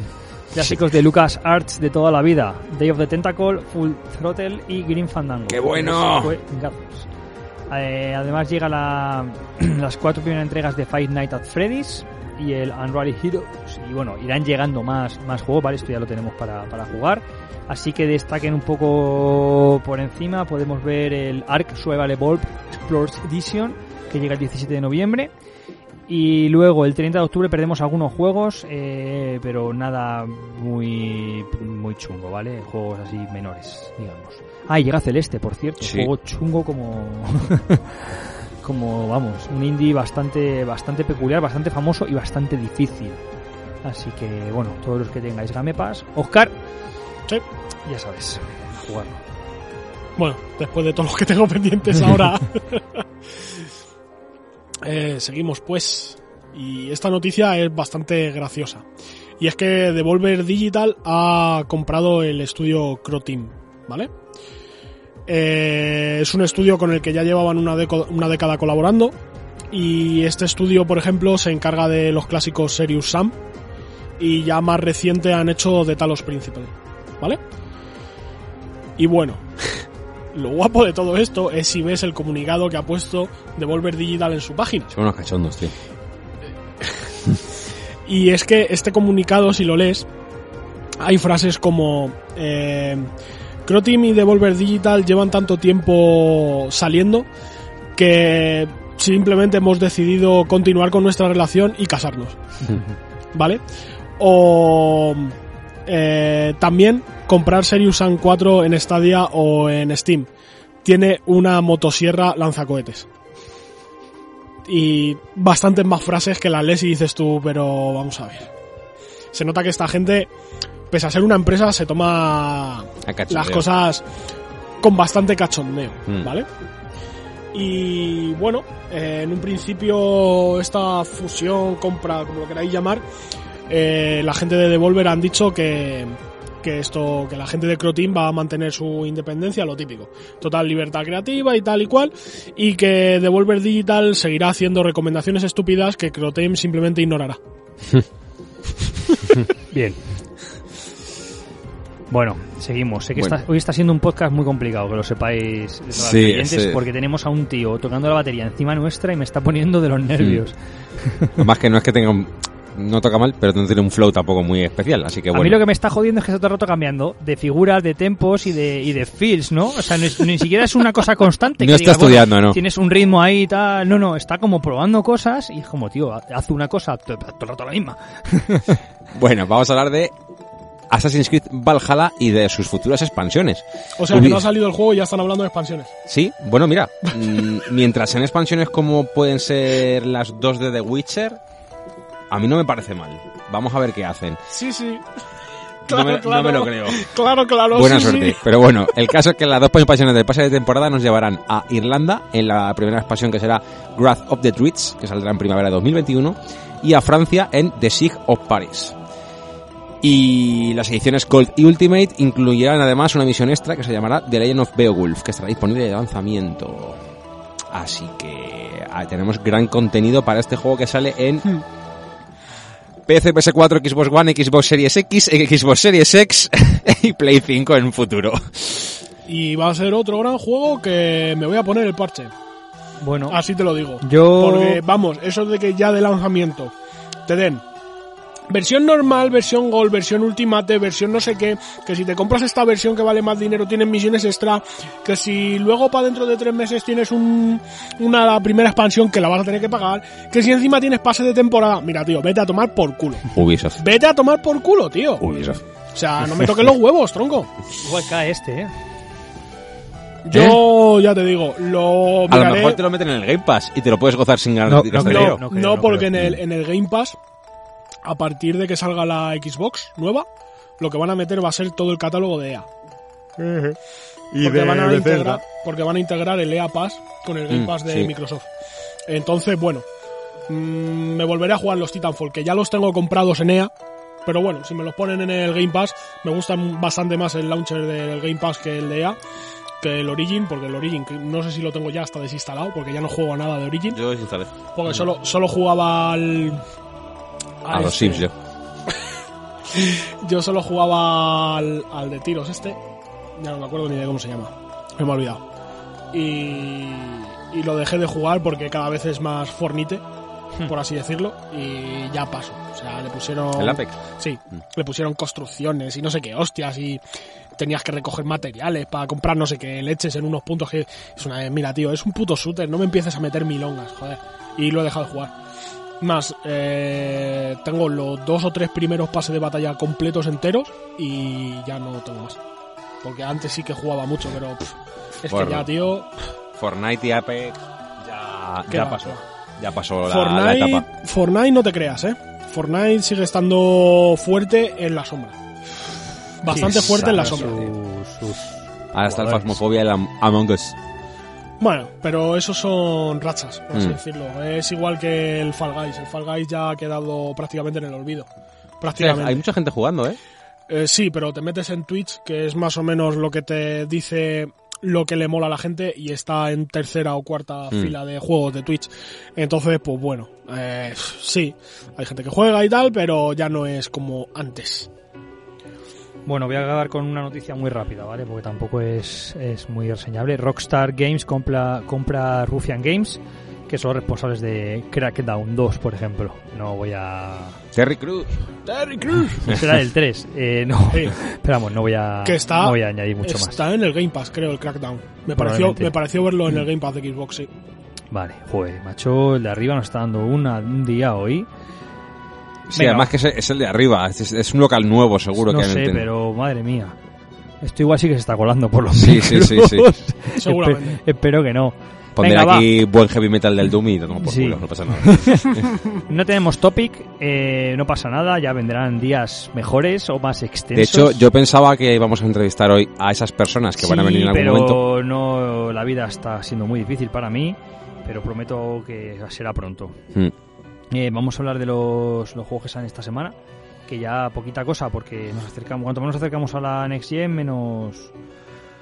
Menos juegos cosillas salen, Tenemos. sí. Pero bueno, a ver qué tenemos esta semana. Tenemos Monster Truck Championship, que sale hoy, sábado 31 de octubre. El martes 3 de noviembre tenemos la Jurassic World Evolution Complete Edition que sale para Nintendo Switch, aunque ya la teníamos de antes, que Oscar antes ha preguntado si salía si teníamos este juego para Switch. Pues mira, Oscar. Es que ayer vi a un streamer y enseñó la Switch y salía la imagen del lobby, por así decirlo, del Jurassic World Evolution. Y decía, para los que entendáis ya sabréis qué es esto, pero no puedo decir más. Y mostró así un segundito la pantalla de la Switch y ya está. Así que me imaginaba que iban a sacar algo de, algo de Jurassic World para la Switch. Luego el viernes tenemos Dirt 5, este juego de conducción que sale para PC, Play 4 y Xbox One. Y también el mismo viernes tenemos Need for Speed Hot Pursuit Remaster, que ni como es ni se le esperaba ni, Ni se se le le- quería ni ni se- se, le sí. esperaba, ¿no? Algo Sí. así. Pero vamos a ver, vamos a ver. Los juegos de Need for Speed buenos, todo el mundo sabe cuáles son. Los underground. ¿Por qué coño no hacéis un remaster de esos y os dejáis de gilipolleces? Joder, Activision. me ¿Qué cago en? Dios.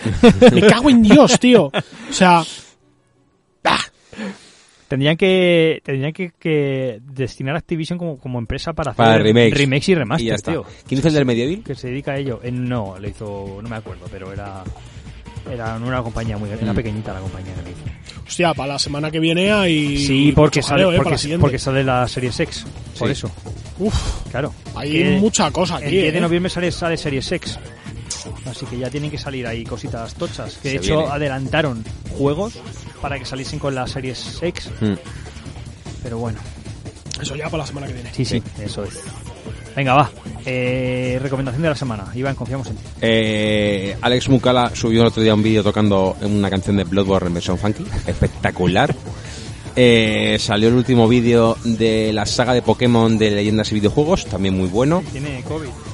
¿Sí? ¿La ha pillado? La ha pillado, pues esperemos que no le pase nada. Nada, pues has puesto un tweet que estaba bien, pero que había dado positivo, que tenía fiebre.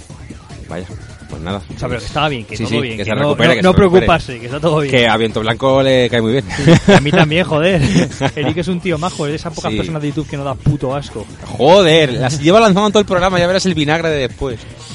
Y creo que ya no ha habido nada más así esta semana que haya visto yo tal.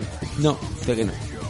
Vale, yo esta semana la verdad he estado viendo YouTube. Yo igual, pero por no he visto nada así. Puedo hacer una recomendación trofeo barra trofeo. Me gusta mucho cómo se está reinventando Eurogamer, mucho, porque cuando se fueron eh, Sopas, Pep y el Puig, yo pensaba que el, que el canal, pues claro, perdía tres pesos muy muy gordos y muy pesados de, se iban y que podía decaer mucho porque además eran los que tenían las secciones del like y dislike, la noticia de la semana, el responde, ¿cómo se llama? Lo llaman ellos, el Eurogamer responde, creo que se llama la sección.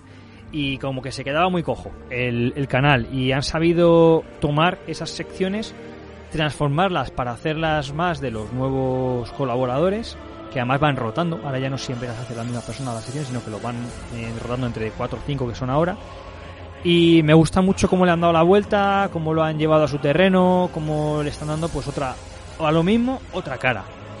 Y por ejemplo, por poner un, ejemplo, ya les ha llegado la PlayStation 5 y hicieron como un concurso que todavía no sé qué es lo que van a hacer con él, y es quién iba a estrenar la Play 5 de la redacción. Entonces, cada uno han hecho como una candidatura, como si fuesen políticos, ha hecho un vídeo diciendo vota a uno, vota a otro, vota a otro, de por qué esa persona debería probar la, la Play 5. Estaba muy gracioso y la verdad es que se nota que ahora en el, en el equipo pues como que debe de haber muy buen rollo entre ellos y lo están haciendo muy muy bien, así que mis, mis dieces para ellos por haber sabido eh, anteponerse ante una situación bastante chunga que era perder a, a tres personas con muchísimo carisma y haber sabido afrontarlo pues eso, con gente nueva y de puta madre. Bueno, nueva no tan nueva, pero bien. También ha estado subiendo pleno de juego eh, vídeos sobre el Mario All Stars Lo vi. y muy guays Y también uno de sobre por- Sunshine. Porque Sunshine estaba bien, pero no tanto. Efectivamente. y de hecho coincido mucho, mucho, mucho con él. Así que de echarle un ojito. Que Champ mola mucho. Es un tío que explica muy bien las cosas, Sí. te pone un punto de vista desarrollador que no lo acabas de ver tú. Aparte que cuando, cuando hay un youtuber que es latino, eh, hay como dos tipos de youtuber, ¿no? El muy exagerado, que es súper expresivo, Mm. eh, lo exagera todo muchísimo demás, y luego está el tipo tranquilo que podría trabajar en la radio, que es así como muy ameno, muy familiar, este es de ese segundo Mm. tipo. Es muy guay, mola mucho. Adoro ambos tipos de youtuber pero Mm. o, de, o de creadores de contenido, pero es verdad que, que está como estas dos vertientes, ¿no? Va, noticia troll. ¿Hemos visto algo? Yo no he visto nada. Oscar, ¿confiamos en ti o no? La, la que pasé ayer por el este para publicitar unos calcetines que te meten ahí un buen culamen en la foto. Ah, sí, por el Discord. Que estaba, estaba viendo Facebook y me sale de repente un anuncio y digo, ¿y este culo qué hace en mi Facebook? Que podría salir mal. Y, y miré, tío, y es un puto anuncio para publicitar calcetines. Calcetines de estos típicos de Sí, sí. coña, con pug, con esto, con lo otro. Pues te sale, por así decirlo, típica tía como sentada así de espaldas tal, para que vean los pies, pero lo único que ves en la puta imagen es el culo de la muchacha. Así que bueno, noticia troll. Bueno, eh, una noticia en otro que acabo de ver es que eh, Ubisoft ha sacado una actualización, perdón, unas noticias en las que mm, hay bastantes juegos que no van a ser retrocompatibles en Sí. PlayStation 5. ¿eh? Sí, sí. Eh, de los más importantes son, eh, o el más importante quizás sea Assassin's Creed Syndicate. Pero bueno, el resto sin más, tampoco hay mucho. Bueno, va, va, va, va, va. seguimos, seguimos. Respondemos a vuestros comentarios. Buah, estos comentarios ya se han quedado hiper desfasados. Bueno, pero Y tenemos encima cosas que comentar. Hay un montón, Sí, hay seis. hay un montón. Sí. Y largos, además. Sí, tenemos ahí páginas. Muy bien, chavales, así me gusta. Confiaba en vosotros. Sí, me carga el, iBox. Sí, hoy está un poco rebelde, ¿eh? Ahora. Nos queda un suscriptor para llegar a los 250, por cierto. Yo lo dejo ahí. Y este podcast, vale que han sido más semanas también, Está bien. pero ha estado bien de, de visitas, muy guay. Venga, empiezo yo por Vincent. Vale, vamos de abajo arriba. Sí. Ok. Buenas, lleva ya tiempo sin comentar y nosotros sin hacer podcast, amigo. Pero hoy me ha pillado escuchándolo en casa. Estamos hablando a lo mejor de, De hace de dos semanas. principios de octubre. Bueno, que tiene muchas ganas del Crash, pero que se va a esperar al Black Friday y que de paso engancha con Cyberpunk. ¿Veis cómo de esto hace mucho Sí. Me que a lo mejor, a lo mejor da tiempo a terminar tranquilamente el Crash. Es, es del día 14 el comentario, Sí. o sea que sí, un par de semanitas. Dice que se, acaba de- se pilló en el Prime Day el Insane Trilogy para Switch muy bien, porque es un gran juego. Con respecto a las pelis de Resident Evil, eh, que va a soltar un argumento de número de pureta. Son pelis de época. Vaya, que son una mierda, pero que en su época la mayoría de pelis de género eran una mierda de similar calibre y no las comíamos con gusto. Razón tienes, amigo Vincent. yo la primera. Yo, yo la apoyo, porque yo soy consciente de que son pelis de mierda, pero me gustan por la temática y los efectos especiales. Me pasa lo mismo con la saga Underworld. Pero hostia, la, hostia, es que Underworld pegó un bajón en algún momento. Sí, tío, pero- estuvo arriba, Iván, pero ¿eh? yo no sé qué tiene- La primera arriba. estaba bien. Solo fue de, de mal a muy mal. O sea, Pero yo no sé qué tiene esa actriz, tío, que es verla con traje de cuero y me da igual y, eso- lo mala y que sea la y película. esos ojos de hielo platino. Me da ¿sabes? igual lo mala que sea la película. Yo lo siento mucho, soy alguien simple, todo lo que tú quieras. Me gusta, ya está. O sea, no hay más. no pasa nada, Oscar. No, no te preocupes, tío. Es lo que hay, tío, es lo que hay. Eh, lo importante, lo que me gustaban de estos comentarios. Eh, momento videojuegístico del año. Recordemos que en el podcast anterior dijimos que la gente nos enviase cuáles habían sido los momentos que más la hayan marcado durante el último año en el mundo de los videojuegos. Vincent nos da tres. Uno, empezar partida en Final Fantasy VII Remake, que se lo compró en digital para ser un poco crítico con el tema COVID y demás y no exponer a sus compañeros a a sus compañeros o a los repartidores a, COVID y que se, compré la PlayStation 4 a unos, cua- hace cuatro años por el, por el Final Fantasy VII, que es lo mismo que hice yo, por cierto. Y segundo, llegar a casa hasta la polla de repartir paquetes de Black Friday, maldiciendo a mi empresa y encontrarme encima de la mesa el Death Stranding. Lo cogí con bastante ganas, pero al final Kojima no me atrapó. Vaya. Y tercero, aprovechar la confinación para pillarme una Switch Lite. Genial podcast, como siempre, un saludo. Postdata, sí, Iván, la gente es gilipollas. Si un soldado, entre comillas, de la famosa guerra de consolas da tanto por culo y tiene más de 12 años o tiene demasiado tiempo libre, o lo mismo tiene que hacérselo mirar. Así que... No diré sus últimas porque no es plan de meterse con el chaval, que tampoco está mala gente. Tan mala gente. Vamos con Chargoncillo. Muy buenas. Lo de los DLC que decís parece como si sacaran los juegos adrede con los DLC ya terminados y los van sacando gota a gota para seguirle sacando con pasta al consumidor. Lo que decía Oscar hace un momento sobre Assassin's Creed, correcto es. Dani, me has vendido totalmente el Crash. Me gustan los retos y estoy harto de juegos súper sencillo. Prepárate para el Demon Souls. Y una cosa es un juego súper sencillo y luego los niveles infernales de esto y el Demon Souls después. Porque Crash 4 es el Demon Souls de los, De los de los. Crash, sí. Eh, lo de las máscaras mola pila y es una vuelta de tuerca en el sentido positivo y más cuando ya no esperaba nada más de esta franquicia. Un juego de algo de por sí, con mecánicas nuevas, mejorando lo presente, maravilloso. Ya verás cuando llegues a la máscara que te da la vuelta. En fin, lo de la memoria interna de la Play 5 supongo que ya les habrán puesto a caldo en las redes sociales y espero que tomen nota, aunque parece algo excesivamente descarado para obligar a, ca- a cambiar de consola cada X tiempo. Es un tema de obsolencia, eh, obsolescencia programada muy, muy descarada. Yo lo estaba pensando el otro día que estábamos hablando de ello y si A te ver. dura 10, 15 años la consola, Es que esa, esa es la cosa, que al principio los SSD duraban muy poquito, pero ahora ya con las tecnologías que les han puesto y demás, ya duran bastante más. El tema es cuánto dure esa en concreto. claro, Porque yo sé que si me compro un disco duro de tal marca, de tal modelo, me, te hacen más o menos, te dicen más o menos el tiempo de vida que tienen. Pero es que luego el tema del tiempo de vida depende del uso que le des, de cómo uses la consola, porque si tú coges y te instalas un juego y solo instalas ese y juegas a ese 20 años, te va a durar. Pero si hoy me bajo un juego, mañana lo borro, pasa me bajo otro, al- luego lo borro, al otro me bajo otro, si estás así constantemente, te dura bastante menos. claro. Entonces, bueno, este más de obsolescencia programada, sí cogido con pinzas. Claro, o sea, yo me refiero, hace 10 años tenía yo 18 años y estaba la Play 3 casi recién sacada. Bueno, más o menos. Mm. Me refiero, no creo, a no ser que, que tengas muchísimo tiempo, que lleguemos a gastar ese SSD nunca.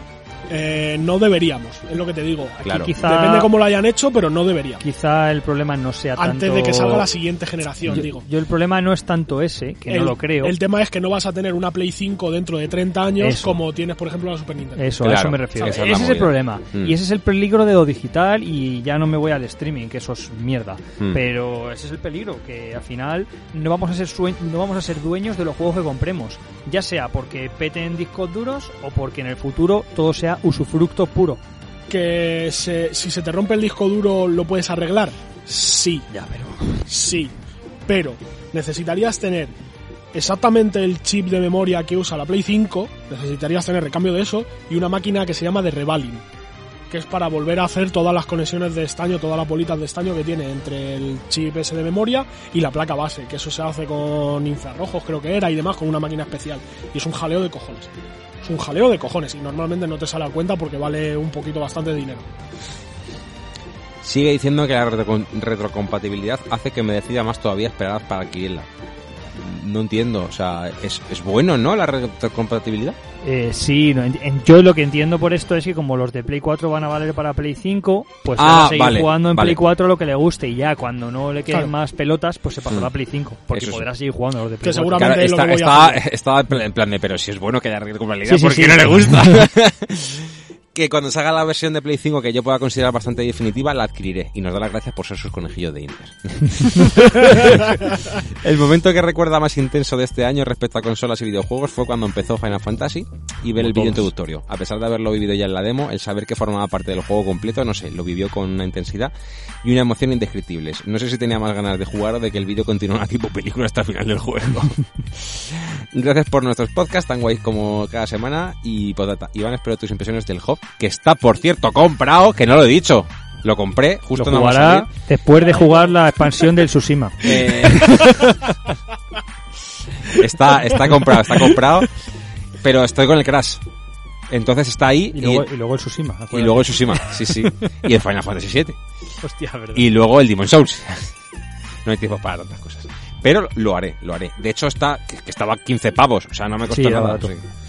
Así que gracias, Sacocillo, por tu comentario. Muy bien, Goncho. Buenas genios. ¿Qué pasa, Goncho? Programa muy completo. Mi momento del año sería quizá jugar el epílogo. gracias, cabrón. Por- Buenas genios. ¿Qué pasa, Gocho? Eh, su momento del año fue el epílogo de Last of Us 2, spoiler alert. eh, spoiler alert, o sea, aquí voy con el spoiler, ¿vale? Si alguien no ha jugado de Last of Us 2, eh, pues ya nos vemos la Que, semana que, que viene. avance, que avance un minutillo. Sí, o- sí, un minuto. Venga, va, voy, ¿eh? Ver a Ellie encontrar un momento y un motivo de felicidad dentro de tanto caos y tanta mierda y luego el desenlace de la espiral de odio, la sensación de no querer que se acabara el juego en definitiva, que le pilló sensible porque que de paso ya nos cuenta. En unos meses va a ser papá. ¡Hombre! Se siente identificado. Enhorabuena. Enhorabuena. Gocho. Enhorabuena. Gracias por compartir tan maravillosa noticia con nosotros. Voy a necesitar ciertos trucos de trilero para encontrar tiempo para jugar al mismo nivel que hasta ahora. Pues yo te puedo adelantar de que probablemente no lo consiga. Exactamente. Pero bueno, Yo te iba a decir la lo mismo. paternidad debe ser una cosa muy bonita también. O, o te sale bueno y duerme mucho o estás jodido, macho. Así que dice, ojalá, que mejor que vosotros para aconsejarme. Pues no sé yo. Yo tengo un compañero en el curro que lo que hacía era madrugar muchísimo. Muchísimo, muchísimo. Los fines de semana, si a lo mejor eh, la niña se levantaba a las 9 o a las 10, él se levantaba a las 6 para jugar. si puedes dormir luego por la noche, no es mala idea. Te acuestas prontito si te deja dormir, te levantas prontito para jugar tranquilo, no es mala idea. Así que, bueno, ojalá me salga gamer, seguro que, que sí, gamer no te sale, gamer lo haces, así que ya Sí. sabes. Y un abrazo. Pues un abrazo, Goncho, y de nuevo, enhorabuena.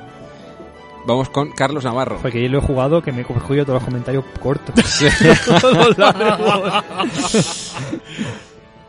Te habla Dani. La cuestión no era crearle ganas de comprar el Clash 4. Pero lo he dicho, se lo pillará en algún momento en el que esté rebajado y podrá jugarlo. Además que lo, hemos destripado más y parece que es bastante apetecible. En cuanto al momento, todos coincide que Final Fantasy VII en concreto nos cuenta que eh, se lo mandaron a casa de sus padres. Ya podéis nos podemos imaginar que desde el día 1 de abril que lo mandaron hasta el día que nos dejaron escapar, con un justificante trabajo, pues todos jugando y esperando ese preciado día en el que abriría el juego y montaría la gran figura que venía en la edición Ay, coleccionista. qué guay. La de la moto, ¿no? Era. Mm. Eh, fue curioso y bastante feliz. En cuanto a juegos, por motivos laborales y sociales, tiene menos tiempo para jugar, pero le echa unos retos al Genshin Impact. En la Switch, pues es más Bros. para probar a Steve, que está bastante tramposo, la verdad. Ya digo que que he decirlo. escuchado que está un poco, un Es poco, que- du- un poco duro. Sí. Es que la movida es eh, que te puede crear como hasta cinco bloques en un sitio donde no hay. Quiere decir que hasta vuelan. Entonces, ¿qué pasa? Tiras a uno de, fu- a- por, por fuera, haces bloque, bloque, bloque, bloque, así para arriba, y buena suerte para volver al cuadrilátero. Entonces yo creo que tienen que nerfearlo de alguna manera, porque eso es una trampa que te cagas. Eh, ti, ti, ti, ti, y descargándose los Pikachus con gorra de Pokémon Escudo. que por cierto dicen que la última expansión parece que está bien guapa. Eh, ese tren se fue hace mucho. Ya. Yo hasta creo que lo he desinstalado del... No, no lo he desinstalado. Ese tren marchó. Hay mucho lo que jugar y lo que viene que va a pegar muy fuerte Cyberpunk. No, no dice más. Muchas gracias a todos por los posts y esa naturalidad que tenéis cada uno de vosotros. Nos acompañasteis a su chico y a él en el viaje que hicimos a Bilbao y el hizo más corto. Cuidaros y a jugar. Un abrazo. Pues muchas gracias, Carlos. Esperemos. Madre mía, me toca el de Pedro que esto largo. Me Pedro es que hace mucho que no Sí, por aquí, sí. con lo cual vamos con Jorge. Viento Blanco, muy buenas. Estoy muy emocionado con Baldur's Gate 3, pero debo decir que no lo he catado aún porque prefiero pillarlo totalmente completo y jugarlo en modo definitivo. Dicen que tampoco es que lo hagas con la que, perdón, dicen que tampoco es que lo hagas con la beta, se va a poder traspasar luego a la versión definitiva. Vamos, lo típico de que juegas una demo, una beta y luego el juego no lo puedes sí, llevar pero a la putada de eso, y yo entiendo aquí a viento, es que si ya juegas la beta y juegas el primer acto, luego cuando juegues el juego definitivo tienes que volver a jugar todo lo que ya has jugado, que sí que habrá pequeños cambios, matices, algún diálogo que cambien, chorraditas. Pero ya tienes que volver a jugar otra vez lo que ya has jugado. Entonces, mm, ya te rasca un poquillo. Yo lo entiendo, que prefiera pillarlo todo de, de nuevas, por así decirlo. Sí, a mí también me, me da un poco de rabia eso cuando, cuando Lo pasa. malo, todo el mundo quiere ser probador de videojuegos de profesión. Y eso es una de las partes muy malas de ser probador de videojuegos. Tester. Y lo digo por conocimiento de causa. Oscar dice que tú hablabas de media hora o una hora para crear un personaje y que corto te has quedado. Seguramente puede sí. estar dos horas o más entre que lees todo y vas tomando decisiones o buscando los detalles que más te gusten. Dice que el 87% de críticas positivas pocas le parecen y que puede ser el videojuego que con más expectación espere de su vida y que lo pillará con ganas cuando llegue el momento. Te puedo decir una persona que estaría diametralmente igual. eh, contraria eh, en tu pensamiento y me alegra Jorge de verdad que tengas ilusión y ganas por un juego nuevo porque es lo que hay que hacer disfrutar de los juegos tener ilusión porque al final es un hobby y es una cosa para tener alegría y disfrutarla no para echar eh, vómitos de ácido como si fueses un puto Y alien crear un- una energía negativa alrededor del Sí. corcón. tóxicos aparte eh, Jorge muy bien ¿eh? de verdad me alegro muchísimo nos alegramos muchísimo de que, de que tengas tantas ganas es muy bonito leer este tipo de cosas porque es verdad que cada vez parece que tenemos menos hype por los videojuegos en general Cyberpunk, vale, pero que cada No, vez nos que, cuesta más que está más degradado Sí. porque ahora es todo hype. Sale cualquier cosa, "Eh, sale esto, sale esto, y tiene esto y tiene lo otro, y es todo el rato lo mismo, y ya al final te acostumbras y es en plan de, Claro, "Po, vale". como la droga, tío. No puedes, claro, estás siempre arriba y luego pues necesitas más, ¿no? Para, para volver a sentirlo. que en cuanto a su momento de los videojuegos y teniendo en cuenta que más de la mitad del tiempo de este de juego de este año se lo ha llevado League of Legends, os diré que, que ganaron un Clash, que es como un tornillo que se disputa con otros siete equipos eh, que el juego te asigna, que fue un subidón, la verdad, pero en general todas las pachangas 5 contra 5 personalizadas entre colegas que se ha echado las noches de la cuarentena y han sido maravillosas. Pues me alegro mucho, Jorge, de verdad. Un abrazo y a ver si estás pronto por aquí, tío, que, hace- que te echamos de menos, hace Sí. mucho no te vemos. Bueno, llega Pedro con el comentario más largo, sin duda, del día. Por fin, muy buenas a todos. Estuve pegándome un maratón escuchándome todos los podcasts que sacaron desde que volvieron y por fin después de viajar por el pasado aquí estoy comentando un podcast de nuevo. que os ha pegado una buena jupa, ¿eh? Saludos a todos y gracias por esa información que nos brindan y muchas cosas que no sabía y gracias a ustedes lo sé. Quería compartirles con lo que he estado viciado estas semanas. Con el Genshin Impact eh, nos insta a jugarlo. Es cierto que llega un punto donde el juego tiene un alto, pero se acaba el contenido, que se acaba el contenido del juego y tal, pero cada seis semanas están sacando nuevas actualizaciones y que está encantado con la cantidad de waifus que hay. Entonces es que el juego ha hecho su, Su cumplido con lo, que- con lo que prometía. Eh, dice que justo ha vuelto a Estados Unidos y un amigo le ha recibido regalándole el Animal Crossing. Joder, qué buen Qué- amigo. Qué, buen regalo. No le pierdas nunca, ¿eh? Y ya sabe por qué la gente está súper encantada con este juego. Dice que le ha caído de maravilla para esta temporada de pandemia y que le está encantando. Espero que hayas aprovechado en Estados Unidos para, para comprar algún juego. porque entiendo que si desde España nos sale más barato, desde México supongo que saldrá todavía más barato el cambio de moneda y, y de, im- de impuestos y demás. Así que igual has aprovechado, no lo sé. Eh, dice que un amigo le prestó el Xenoblade Definitive Edition de la Nintendo Switch y que le está gustando bastante. Eh, a pesar de que se siente que es un juego de la Wii, pero se nota mucho que hicieron un buen trabajo con los gráficos. Tiene algunas cosas que jugar y desafortunadamente estará una temporada sin Wifi, por lo menos alrededor de dos meses, así que no podrá jugar League of Legends. Tampoco pasa nada. De la droga se sale de League of Legends, no. pero que va a aprovechar para jugar juegos que no ha terminado. Y quizá en unos meses se pilla la Play 4 que un americano quiere soltar para comprarse la Play 5. Así que estar atento en el Marketplace o en una aplicación que usan aquí en Estados Unidos para pillarse una Play 4. Saludos y que sabe que es tarde, pero que bienvenidos y gracias por seguir transmitiendo estos podcasts que alegran la tarde. Y un saludo desde Estados Ah, o Unidos. sea que estás en Estados Unidos Está en- sí, viviendo. sí, está- allí. ah, amigo, viviendo el gran sueño Americano. americano. ¿Qué dicen ellos? No lo sé. Muy bien, muy bien, muy bien. Pues nada, aprovechar que país que dicen que está así bien. Yo estuve una vez, una semana, no puedo decir mucho, solo estuve en Nueva York, así que no puedo opinar tanto, pero dicen que está bien. Bueno, vamos a vamos a ir terminando, ¿no? Sí, pero tiene los Yo creo que trofeos. sí, ya. Un podcast así, más, más, más ligero. Bueno, no. está aquí, está aquí, está gordo el podcast. Eh, vamos con la línea de los trofeos. Hoy yo vengo un poco, vengo enfadado, pero Tienes enfadado. vengo enfadado, pero no.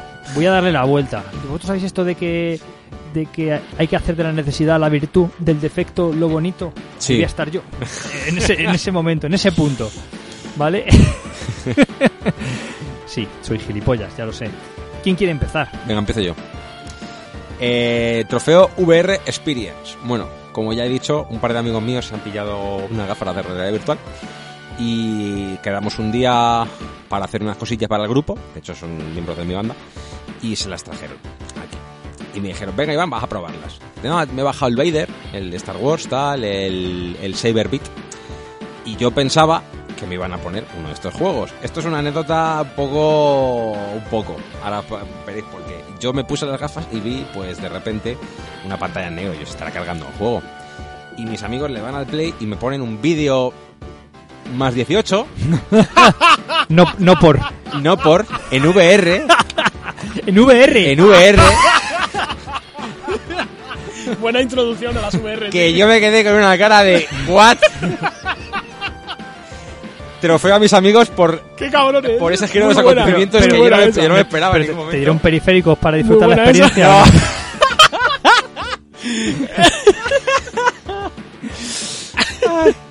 Pero es que es que no es que fuera una relación uno, uno para uno, ¿no? Un versus, ¿sabes? No, no. Era uno para cuatro. Pero uno para cuatro. Un tío y tres tías. Imaginaos mi cara y me dice, lo peor es que me dice, mira para arriba, porque yo solo veía dos chicas. Mira para arriba, imaginaos que vi. Muy mal. Con lo, con lo poco heteronormativos que somos en este podcast, tío. Tenía que sacarlo a relucir porque de verdad es que entre la vergüenza que estaba sintiendo y las risas que nos echamos, tío, tenía que verlo. Ahora bien, me voy a, lo- a la parte de los videojuegos, es que tenía que comentarlo por fuerza. Estuve jugando al Beat Joder, Saber. me habría quedado con el vídeo ese, tío. Ya está. Estuve jugando a Beat Saber, como mola, sobre todo para la gente que le gusta mucho la música. No sé si hay algún vídeo que he grabado, eh, grabado haciendo así con los estos. Me puse una canción de Baby Metal y para arriba y para abajo. Y la experiencia de hacer así, darle a un botón y que se encienda un sable láser, creo que en mi vida ha sido tan satisfactoria. Increíble, qué gilipollez. Que se te pongan las bolitas estas, los bots que te van disparando, es modo training, ¿vale? Y llega un momento en que, bueno, estás al principio con una, te vas ahí moviendo, tal, y de repente aparecen 15. Y claro, escuchas.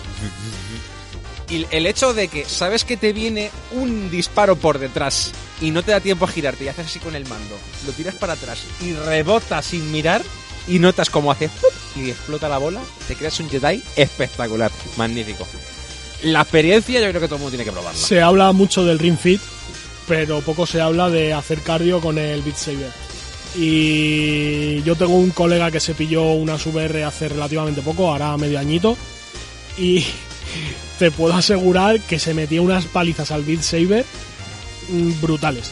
pero brutales, de acabar de jugar y decirme, tío, ahora vengo que me tengo que ir a pegarme una ducha porque estoy empapado de jugar al puto Beat Saber. Están muy guapas. tío. Así que bueno, otra alternativa si queréis bajar un poquito de peso y hacer cardio en casa o que os mate vuestra vecina de abajo de los pisotones que pegáis al suelo de moveros, compraros una VR. Ah, y jugar en un sitio amplio. amplio, sí, muy Sí. amplio. Pues muy bien. ¿Quién quiere seguir? Voy yo con un mini trofeo Fallout o qué? Venga, va.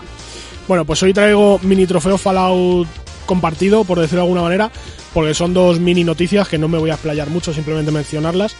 Creo que ya mencioné en el último podcast hace ya unas cuantas semanas que NBA 2K21 había metido anuncios que no se podían saltar dentro del juego unas- un mes después del lanzamiento. Maravillosos anuncios en un juego de que cuesta 75 euros a pantalla completa y que no puedes quitar. Eso es. Pues han salido diciendo que, que es casi un fallo. Pero no, no fue exactamente así, ¿no? Fue algo así como... Es que no pensábamos que a la gente le iba a molestar. Sí, sí, han intentado defenderse el rollo que, que bueno, que no es tan malo, que eh, por- no sabemos por qué se ha enfadado tanto la gente, que ha sido un error, que tal. A ver si colaba, ¿no? Es una de... Mira, de puta. vete a la mierda. Y más o menos a colación de este tema, el otro ha sido que la justicia holandesa, un, ju- un juzgado holandés, eh, se ha cagado en la cara de EA, les ha mandado a tomar por culo, les han puesto una multa de 10 millones, ¿vale? Y han dictaminado que han infringido las, las leyes anti antiapuestas del país por las loot boxes del FIFA. Muy bien. hecho. Así que primera condena en firme para EA por este tema eh, en el jugador holandés, que ya sabemos que van bastante, bastante por delante que el resto del mundo en estos temas. Suelen meter bastante caña. Así que a ver si empiezan a caer más. Y como pequeño apunte, también dentro del trofeo Fallout de esta semana, no quiero dejar sin nombrar al, al director creativo de Stadia, o ex director creativo de Stadia, no se sabe, por decir que, que bueno, que los creadores de contenido deberían pagar un porcentaje del dinero que ganan a los estudios que hacen los juegos, ¿vale? Cosa bastante desafortunada que mucha gente, ha- bueno, mucha gente se ha montado la de Dios es Cristo por Twitter y por YouTube y por todos lados, en todos los canales estos de, de reviews de videojuegos y cosas de estas. Y aparte de esto, si te metes en Twitter de este señor, ya no pone que sea director creativo de Stadia. Vaya. Así que puede ser que le hayan dado una patada en el Cambios. ojal. Así que bueno, ya veremos. Y bueno, EA ha sido también acusada y llevada a juicio en Canadá por sistema ilegal y sin licencia de juego. Así que ya veremos a ver qué pasa. Que los canadienses se suman ahí al a meterle el machete a EA. Los trofeos de Oscar son casi como una sección, una mini sección de noticias de, De vinagre. De vinagre, sí, Sí. cosas mal, ¿sabes? Bueno, hay, hay bastantes más cosas que me dejo, como la actualización de la Play 4 y todo esto, pero bueno, tampoco pasa nada. Pues a ver, yo voy a darle la vuelta al trofeo, tal y como está enfocado, ¿vale? Eh, en, el, en, el, en el guion que tenemos. Quiero darle un trofeo, un trofeo... Microsoft ha hecho muchas cosas bien eh, últimamente, muchas, muchísimas, prácticamente todas. Si acaso lo único que se le puede achacar es que no va a haber así un juego tocho de lanzamiento de las series X, es lo único así que diría. De momento. De lanzamiento lanzamiento. No, no, pero que no se sabe. Bueno, quedan 12 días. Entiendo que. Lo mismo sacan algo ahí que nadie sabe, Sí, tío. podrías- no lo creo. Que 12 días. yo tampoco lo creo, pero Bueno, en principio, digamos que parece que no va a salir nada tocho eh, de salida exclusivo, ¿vale? Pero bueno, da igual porque tienen mucho catálogo, third parties, Game Pass, etcétera, etcétera. Y fuera de esto han hecho una cosa, dos cosas muy bien. La primera es el community manager, nunca jamás le dejéis ir a ese señor, subidle el sueldo, eh, darle más vacaciones y lo que haga falta, porque es un tío o una tía, no sé, o un equipo, no sé muy bien quién, quién será, pero vamos, es una pasada. El buen rollo que tiene en las redes sociales con el resto de compañías, eh, esos, esas vaciladas que nunca van con mala leche, sino que de hecho hubo una que tuvieron que retirar porque, bueno, estaban hablando de la, cómo se pone la Play 5 en horizontal y vertical, Ah, sí. cómo se pone la, la Xbox en horizontal y vertical y era como la giras y ya está, ¿sabes? no tenía más. Y muy bien, muy bien. el- la campaña de comunicación con la gente, con las marcas, con la prensa, con todo, muy bien. Y me desvío a lo que es el trofeo. Muy buena actitud, no dándole series X a personas de mierda que se lucran vertiendo putrefacción sobre Internet y manchando todo lo que es el mundo de los videojuegos. Y no suelo decir nunca, no me meto en los salseos, casi nunca. No suelo decir nombres, pero hoy toca. Sasel, eres mierda y te mereces. Imagínate que nos escucha y nos hacemos la publicidad y ganamos suscriptores. Ojalá. ¡Qué guay! y te, y te mere- y te mereces lo que tienes, tío. Y no, miento, no te lo mereces. Y, y, y te mereces que no te hayan enviado la Xbox. Y muy bien, Microsoft. Eh, ya os digo, no suelo entrar en este tipo de cosas, pero hay cosas que me, me, me enervan bastante. Y como un tío que hacía unos vídeos de puta madre hace unos años ha acabado siendo un infraser de esa manera No será un personaje. Yo es que creo que es un que personaje. probablemente es un personaje, también os digo. Entonces, todo este comentario va contra ese personaje. Probablemente él, creo que se llama Borja, no sea así. O quiero pensar que no es así. Y solamente es su trabajo, que es una especie de bufón en el buen sentido. Un tío que va a pinchar, va a sacar siempre, pero ya se está pasando de madre. Claro, o sea, a nivel personal no se puede tener nada en contra porque no le Yo no conocemos. conozco, claro, no sé, o sea, igual es un tío increíble, Mm. pero desde luego lo que muestra. Y ya la última fue que hizo un vídeo eh, que ve mucha gente, mucha gente, tiene muchos suscriptores este señor, ¿eh? Y hizo un vídeo de, pues llorando un poco de que no le habían dado la, la Series Xbox. X y diciendo que, claro, que la, que la mayor comunidad de Xbox en España estaba en su canal y una serie de cosas que dices, pero tío, ¿cómo esperas que te den nada, sabes? Y vamos, no hay nada, no hay más que ver los titulares de sus vídeos porque este sí que le vi, pero no veo sus vídeos de hace mucho tiempo, desde que empezó básicamente a, a ser un personaje de esta manera. Y, mm, y mal, o sea, todo mal ahí. Y bien por parte de, de Xbox de no mandarle más consola. Hoy He visto que tenía un vídeo que ponía que Sony le había ofrecido pasta por publicitar la PlayStation 5 y que lo había rechazado. No sé si será verdad o no. no, no Qué digno, ¿no? no, no me he metido en el vídeo y no lo voy a ver, ¿vale? No, porque paso, porque no estoy en estas historias. Pero es verdad que me parecía. Me parece bien. Me parece bien porque seguramente es un gesto que no hayan tenido solo con él, sino que hayan tenido con más gente que no aporte nada al mundo de los videojuegos y que sí que se le haya mandado a gente como el de Puerta al Sótano, por ejemplo, que es un tío que eminentemente habla más de Nintendo y Sony que de otra cosa, pero el tío, pues buen rollo tal, toma tu consola para que la muestres porque al final es publicidad para Sí. la marca. Pero entiendo que la marca lo que quiere es buena publicidad, no que la relacionen quizá con, con este tipo de personas. Así que nada, si nos está escuchando y nos hace publicidad, pues eso que nos llevamos, tampoco no creo que suceda, ¿vale? Pero bueno, así que así que nada, ese es el trofeillo. Yo no tengo nada más. Yo tengo cosas esta semana. Mm. Pues dale caña. Vale, siguiente trofeo, trofeo otra vez malo a Sony. Y digo Sony porque esto es una cosa que solo me he encontrado entre Play 4 y Play 5 y es qué pasa con los precios. ¿Qué coño está pasando con los precios? Los precios varían de Play 4 a Play 5 en mismas versiones de un juego, o sea, en, en un juego, el mismo juego en diferentes versiones y por qué. No lo entiendo. El 2K21 vale diferente, el Assassin's Creed Valhalla vale diferente, pero luego te encuentras otros que no. Entonces, ¿qué está pasando?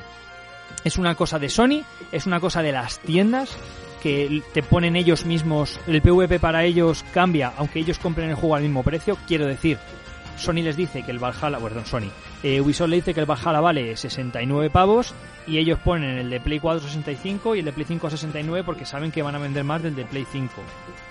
Es una pregunta que me hago yo, no lo sé, ¿eh? Pero ¿qué está pasando con los precios? Esto no va tampoco tanto contra Sony en sí misma, porque a lo mejor Sony no tiene la culpa, sino que son los propios comercios los que hacen esta variación de precio. Pero ¿qué cojones pasa? ¿Qué pasa aquí? No, no, no tengo nada claro. ¿Qué significa? Que si me compro el de Play 5 que vale 5 euros más, pero el juego es el mismo. Ahí Te lo vas a pasar mejor. no, la cosa es que cambia. ¿Cambia la caja? Porque claro, si me compro el de Play 4 y luego mete un parche para upgradearlo a Play 5, me estoy comprando por 5 euros más una caja. ya. Ya. ¿Entendéis lo que os quiero decir, no? Entonces, aquí veo un, cachondeo de precios que en Xbox no lo estoy viendo, que no consigo encontrar la explicación y tampoco me queda muy claro si son versiones diferentes o no del mismo juego. El Miles Morales, por ejemplo, eh, creo que es el mismo juego. Eh, lo único que cambia realmente es la caja. Pero no lo sé, la verdad es que no. Entonces mi trofeo va para este tipo de desinformación que hay a escasas tres semanas de salida de consola. Y ya para acabar, hoy vengo enfadado, sí. Prensa estúpida, y en este os vais a poder, me vais a apo- apoyar seguro.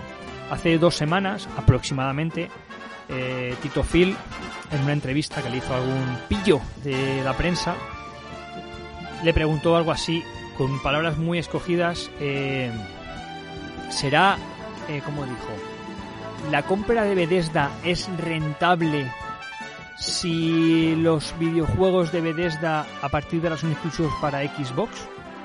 Y Phil respondió, sí.